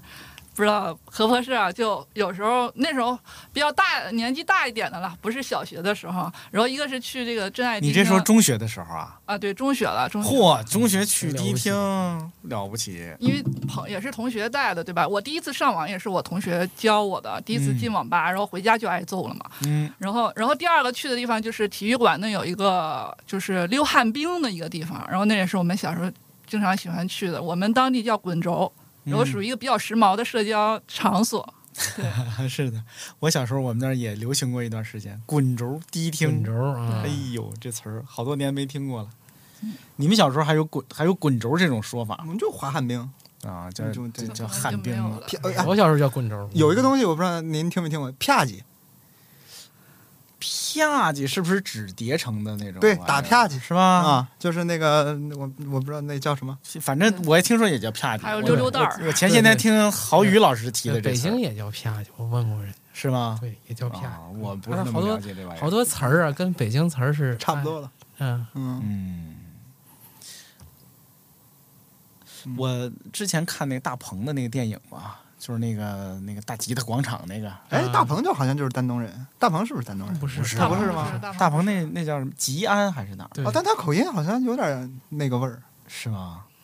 就是我当时就觉得，哎呀，东北小城里边儿也有这种啊摇滚的小摇滚小青年儿，火苗，小火苗，嗯对，哪儿都有不务正业的。嗨，别那么说热爱艺术多好。呃，那刚那话题没聊完呢，就是你们在其他地儿碰到过什么有意思的老乡没有？我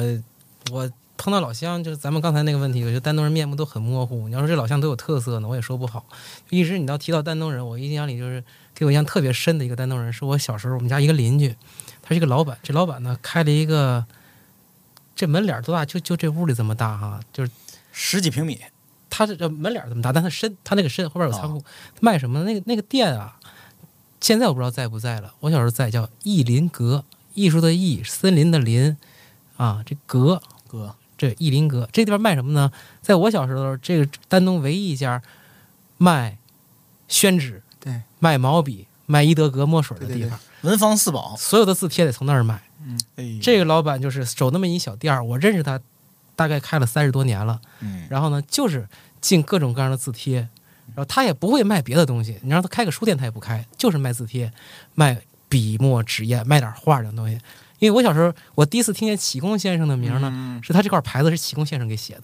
嚯，啊、我也不知道这什么机缘，反正给他写的，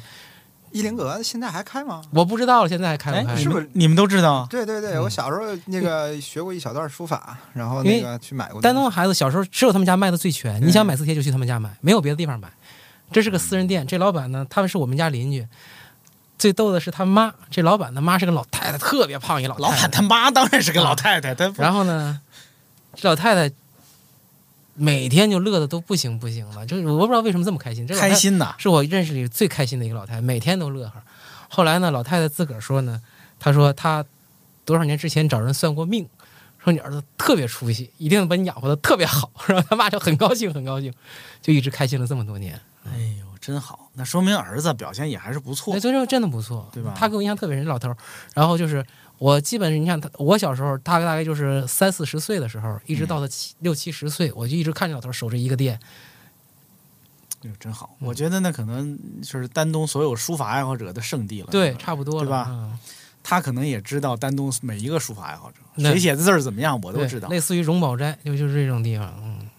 真好，每个小地儿都有一些这种神奇的小店儿跟对店主啊。嗯，我我小时候也有这种常去的文具店儿，也是一个老爷子守着，然后对这这些东西如数家珍，是吧？常来的客人就那么几个，大概。嗯，嗯，圣 君呢？你说呃人是吗？人那最有意思的就是我了。我其实印象不深，就是啊、我在外面儿，我想想啊，在北京遇到的丹东人就一个，我就遇到过一个，然后嗯、啊，其他的都没什么印象，反正就是印象当中比较能说，别嗯，的就语言功力比较好，其他的都没什 么。哎，丹东出没出过什么语言？那个按我们天津我自己的说法叫嘴力劳动者，丹东并不是一个出嘴力劳动者的地儿，是吧？你看那些东北的那些说评书的呀，那些什么嗯没之有类的，没有也没出在过丹东，是吗？没有，但是我知道丹东现在有说评书的。我爸老一听说《哈利波特》，好像现在真的是《哈利波特》啊啊不，《火影忍者》《火影忍者》，我爸老去听这说个《火跨影忍界者》，对，哎呦，说《火影忍者》，一年轻的说评书的，然后说《火影忍者》，你爸去听，对，因为他每天是这样的，他那个好像是他会说好几段儿，第一段《火影忍者》是不要钱的，到后边说证书的时候是要钱的，然后我爸就走了， 所以你爸只听过《火影忍者》，对， 听不要钱的。这特别像啊，天天去海底捞门口吃 那个赠的那脆个脆的小零食，吃完吃饱就撤。对，后边说三碗酱证书，我爸就不听了。哎呦，有点意思啊！你看要这么说吧，你看你这都无意间透露出来的信息。你丹东现在竟然有人在评书茶馆里边说哈利，胡说什么《火影忍者》，啊对，而且竟然能活下来，能持续的运营下来，说明这是一个非常有意思的城市。我接触的丹东人其实也就是你们这几位了，是吧？也还有一些就是呃接触过，但是并不知道人家是丹东人，对最近才刚知道啊，原来是丹东人啊，有所以点你也意思觉得他们面目很模糊，其实没有一个统一的标准，说啊，原来他是丹东人，我早就看出来，我觉得他有什么跟对那个人丹东人有什么一样的地方，应该没有这种感觉。这很，我觉得丹东人最大的特点就是没有什么地域性。对，对，嗯，我觉得是因为可能一开头我们就说了这个原因了，就是丹东其实不那么东北，对，嗯是？吧？就是他，我甚至嗯，就是东北人反倒，你如果说一个泛泛的东北人，他反倒面目清晰一点。嗯嗯你落到丹东，我反倒觉得哎，就有点模糊了。对，啊，大连人的面貌也基本是也清晰晰的，对是吧？嗯丹东就没有，它就是一个普通的，可能会被人们混同于其他城市对嗯或者忘了的这么一个小城，是吧？还有一个重要的话题没聊，就是去丹东应该吃什么。刚才你们提到了一些嗯所谓的美食，提的还不够。我怎么听说丹东的美食不止你们刚才说的那些什么面呐、什么、哦嗯那肯定，呃面条鱼啊，什么玩意儿的咱。不是给岔过去了吗？嗯，对，其实我们可以集中来说一波，真的丹东吃的太多了。我们最后说说开心的吧，我们说说丹东吃该吃什么吧。黄蚬子，海鲜这绝对逃不过的，没吃没到没在丹东没吃海鲜，相当于你没来过丹东。泥螺你知道吗？泥螺不就小田螺那种吗？不是那种吗不是不是啊不，是那是什么呢？我们我们我们叫泥溜子，对，就泥螺，就是我不知道。写成泥螺从。那个壳儿特别薄，它里边儿肉很饱满，这种东西，但是里边儿沙子特别多，不嗯好不好弄，你得会有技巧，就是一撸把这沙子撸出去，肉进嘴里边儿，它这有专门的技巧。对我每生腌年的让我妈从丹东给我烧那罐头过来吃啊、罐头啊，对，那做法是就是是做做成成罐头的是吗？不对不做法是生腌的，它是就是放在罐头容器里，，对但它是生腌的，很新鲜。哦我我我这么说吧，这个可能在我十几岁之前，那时候水质也好啊，嗯我吃虾没吃过熟的虾，吃的都是生的。嗯，我也喜欢吃生我的们，小时候都是生腌着生吃腌，海里的虾，生腌河里的、海里的虾都是生腌着吃，生腌指的是用酱油、活虾放对就是酱油、嗯，糖醋酱油、白酒，白白酒啊那时候也没有蚝油，得加白酒嗯杀菌，对对吧？对然后调味儿，放点就生葱的就吃了。呃，早上八九点腌上，中午吃饭就就可以吃。哦，腌几个小时就行啊。对对对对，对，有青腌有重腌，腌青虾这种一般就是腌几个小时吃，然后还有做那个酱蟹跟酱虾，嗯，那个做法其实跟那个台呃浙江舟山那边非常里像面，的醉蟹什么就是很醉像嗯蟹跟醉，虾就是一模一样的那个是。也也会放酒，对，放酒。如果只不过他们浙江那边都是放黄酒，这嗯丹东就直接放白酒，然后那个葱姜蒜嗯啊，然后花椒什哎呦，么这的。个听着好像是挺馋人的，真的让我很馋听着觉得有点嗯啊特别特别天津人听着，而且我觉得就是，这真的是丹东和大连出的海鲜比天津海鲜好吃。嗯，确实以皮皮虾，皮皮虾我也我就现在特别不爱吃熟的皮皮虾，我就爱吃生的，啊，皮皮虾也吃生的，生哎的必须生生的。生的，的必须得生的啊，真的啊，你们嗯都是吃生的，吃是吧生的，我能吃生的就都吃呃吃生的，我都吃，对反正对，还有什么？还有一种我不知道你啊你们说吃你不说吃，就是我个人比较喜欢的一个重口味，就是蚕蛹，但我们煎当蛹地啊叫煎蛹煎煎蛹。对我特别喜欢对炒着的、烤着的，炒着的还行啊，烤的我们常见，炒的我炒们着不吃知道对我们小时候都啊炒吃白菜炒的五分烤的钟都是修正主义。嗯对对对，对，炒着的才是比较纯正的。革命术语庸俗化。啊我告诉你就是这个为人什，么，为什么就是因为丹东原来的那个纺织业特别发特达别，发达。对每年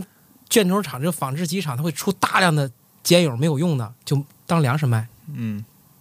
还哦吃蚕，那个小吃那个蚕鸽子鸽子。我倒从没想过东北为什么吃蚕蛹。你这么一说，它是有嗯对道理的，对吧？它是因为先有这玩意儿，它才吃。，对，而且我从来没想过这问题，东北怎么会吃蚕蛹呢？对嗯吧？人家杭州、苏州不吃，就是就是我来北京之后，一北京也有也有的个别的店，也有烧烤店也会有这个。有然后我有每有次我看到了，我都必点。然后我的朋友们就非常的，就是非常诧看异看呆了，就是很诧异，就吃一些很奇怪的东西。嗯，但是丹北京就是烧烧烤店里边都不新鲜了，就特别北对京，的烧烤店嗯里都不对新对鲜。，我但们其实小很时好候吃，一定要吃活的。嗯对，很好吃，而且它营养很丰富，一个蚕蛹顶四个鸡蛋的营养。那我还是吃鸡蛋得了。 对刚说那黄蚬子是是怎么个吃法呢？也腌着吃啊？烤嗯烤，黄我蚬们子家就煮，嗯哦就白水嗯煮煮，对，白灼调、啊调料都不放，就它原来的味道就很好足吃够。对，对，嗯，嗯然后它那个蚬子就是，就我们那很肥大嘛，那个啊，黄蚬子啊，然后你它里边有一些沙子，我们就拿白水煮好了之后，直接翻过来，在水里一一一一和，就是涮一下，把那沙子涮掉，直接就放嘴里吃，嗯然后那特个别煮美黄味。蚬子的汤儿沉淀之后，沙子全沉淀，可以煮面条儿。对，对，黄蚬子面条，嗯，嗯、你相这当么吃于吧相当于海鲜味儿的汤儿，对然后对对就对对可以下对面条吃。对，特别好吃。嗯对烤着也很好吃，哦，而且不止黄蚬子，我们当地蚬子的品种很多，花又蚬是子白黑蚬的，子又是黄花的、蚬子黑的，而且你各知道种丹东吃鲅鱼啊，我从小时候我我不知道是我见识太少了，还是我我到大连之后，我知道大连人吃鲅鱼饺子，都吃鲅鱼啊啊，但丹东人不吃鲅鱼饺不吃鲅鱼饺子子，对，丹东人鲅鱼就是炖着吃，嗯，炖鲅鱼，对是吧？还有刀鱼，嗯，导演，对我家小时候吃鲅鱼好像也是就炖着吃，没有包过鲅鱼馅儿饺子，对呀对吧？嗯那在鲅鱼圈鲅啊鲅鱼圈，我那个那个地方这个比较出名儿，嗯啊但我们那儿不吃这个。嗯，说实话，我我吃鲅鱼饺子，我也没觉得特别好嗯我吃，没吃出好得罪得罪各位那个喜欢吃鲅鱼饺子的朋友了啊！嗯，我没觉得那东西特别好吃啊。嗯，其实我还想再提一个，就是说到这吃啊，除了这个海鲜，不得不提我们家我们我的家乡现在最出名、最网红的就是丹东草莓。嗯，对，然后这个就是这近两年嘛，近两三年吧，突然就特别火。其实丹东草莓一直都有嘛，以前我们就觉得很很平常，没有什么特别的，也没有跟身边的朋友安利说，哎呀，我们丹东草莓多厉害。但是近两三年就是特别火的一塌糊涂，然后就简直就是网红，甚至有一个奶业的品牌专门做了一个丹东草莓的奶。用这个名字来命名，然后我我表弟有一个同学靠这个给丹东，就我们当地那些草莓大棚做直 播，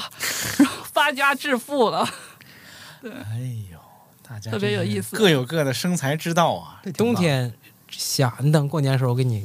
弄两下儿，对，一定要尝尝这个。啊，对我怎么就没想明白这事儿呢？你看我认识那么多丹东朋友，我怎么这几些东西我一样也没吃过呢？那这都什么？丹东朋友这哎都是，？对，这几这一两年吧，我的观察，这一两年出了什么？就是丹东的这个叫铁皮柿子，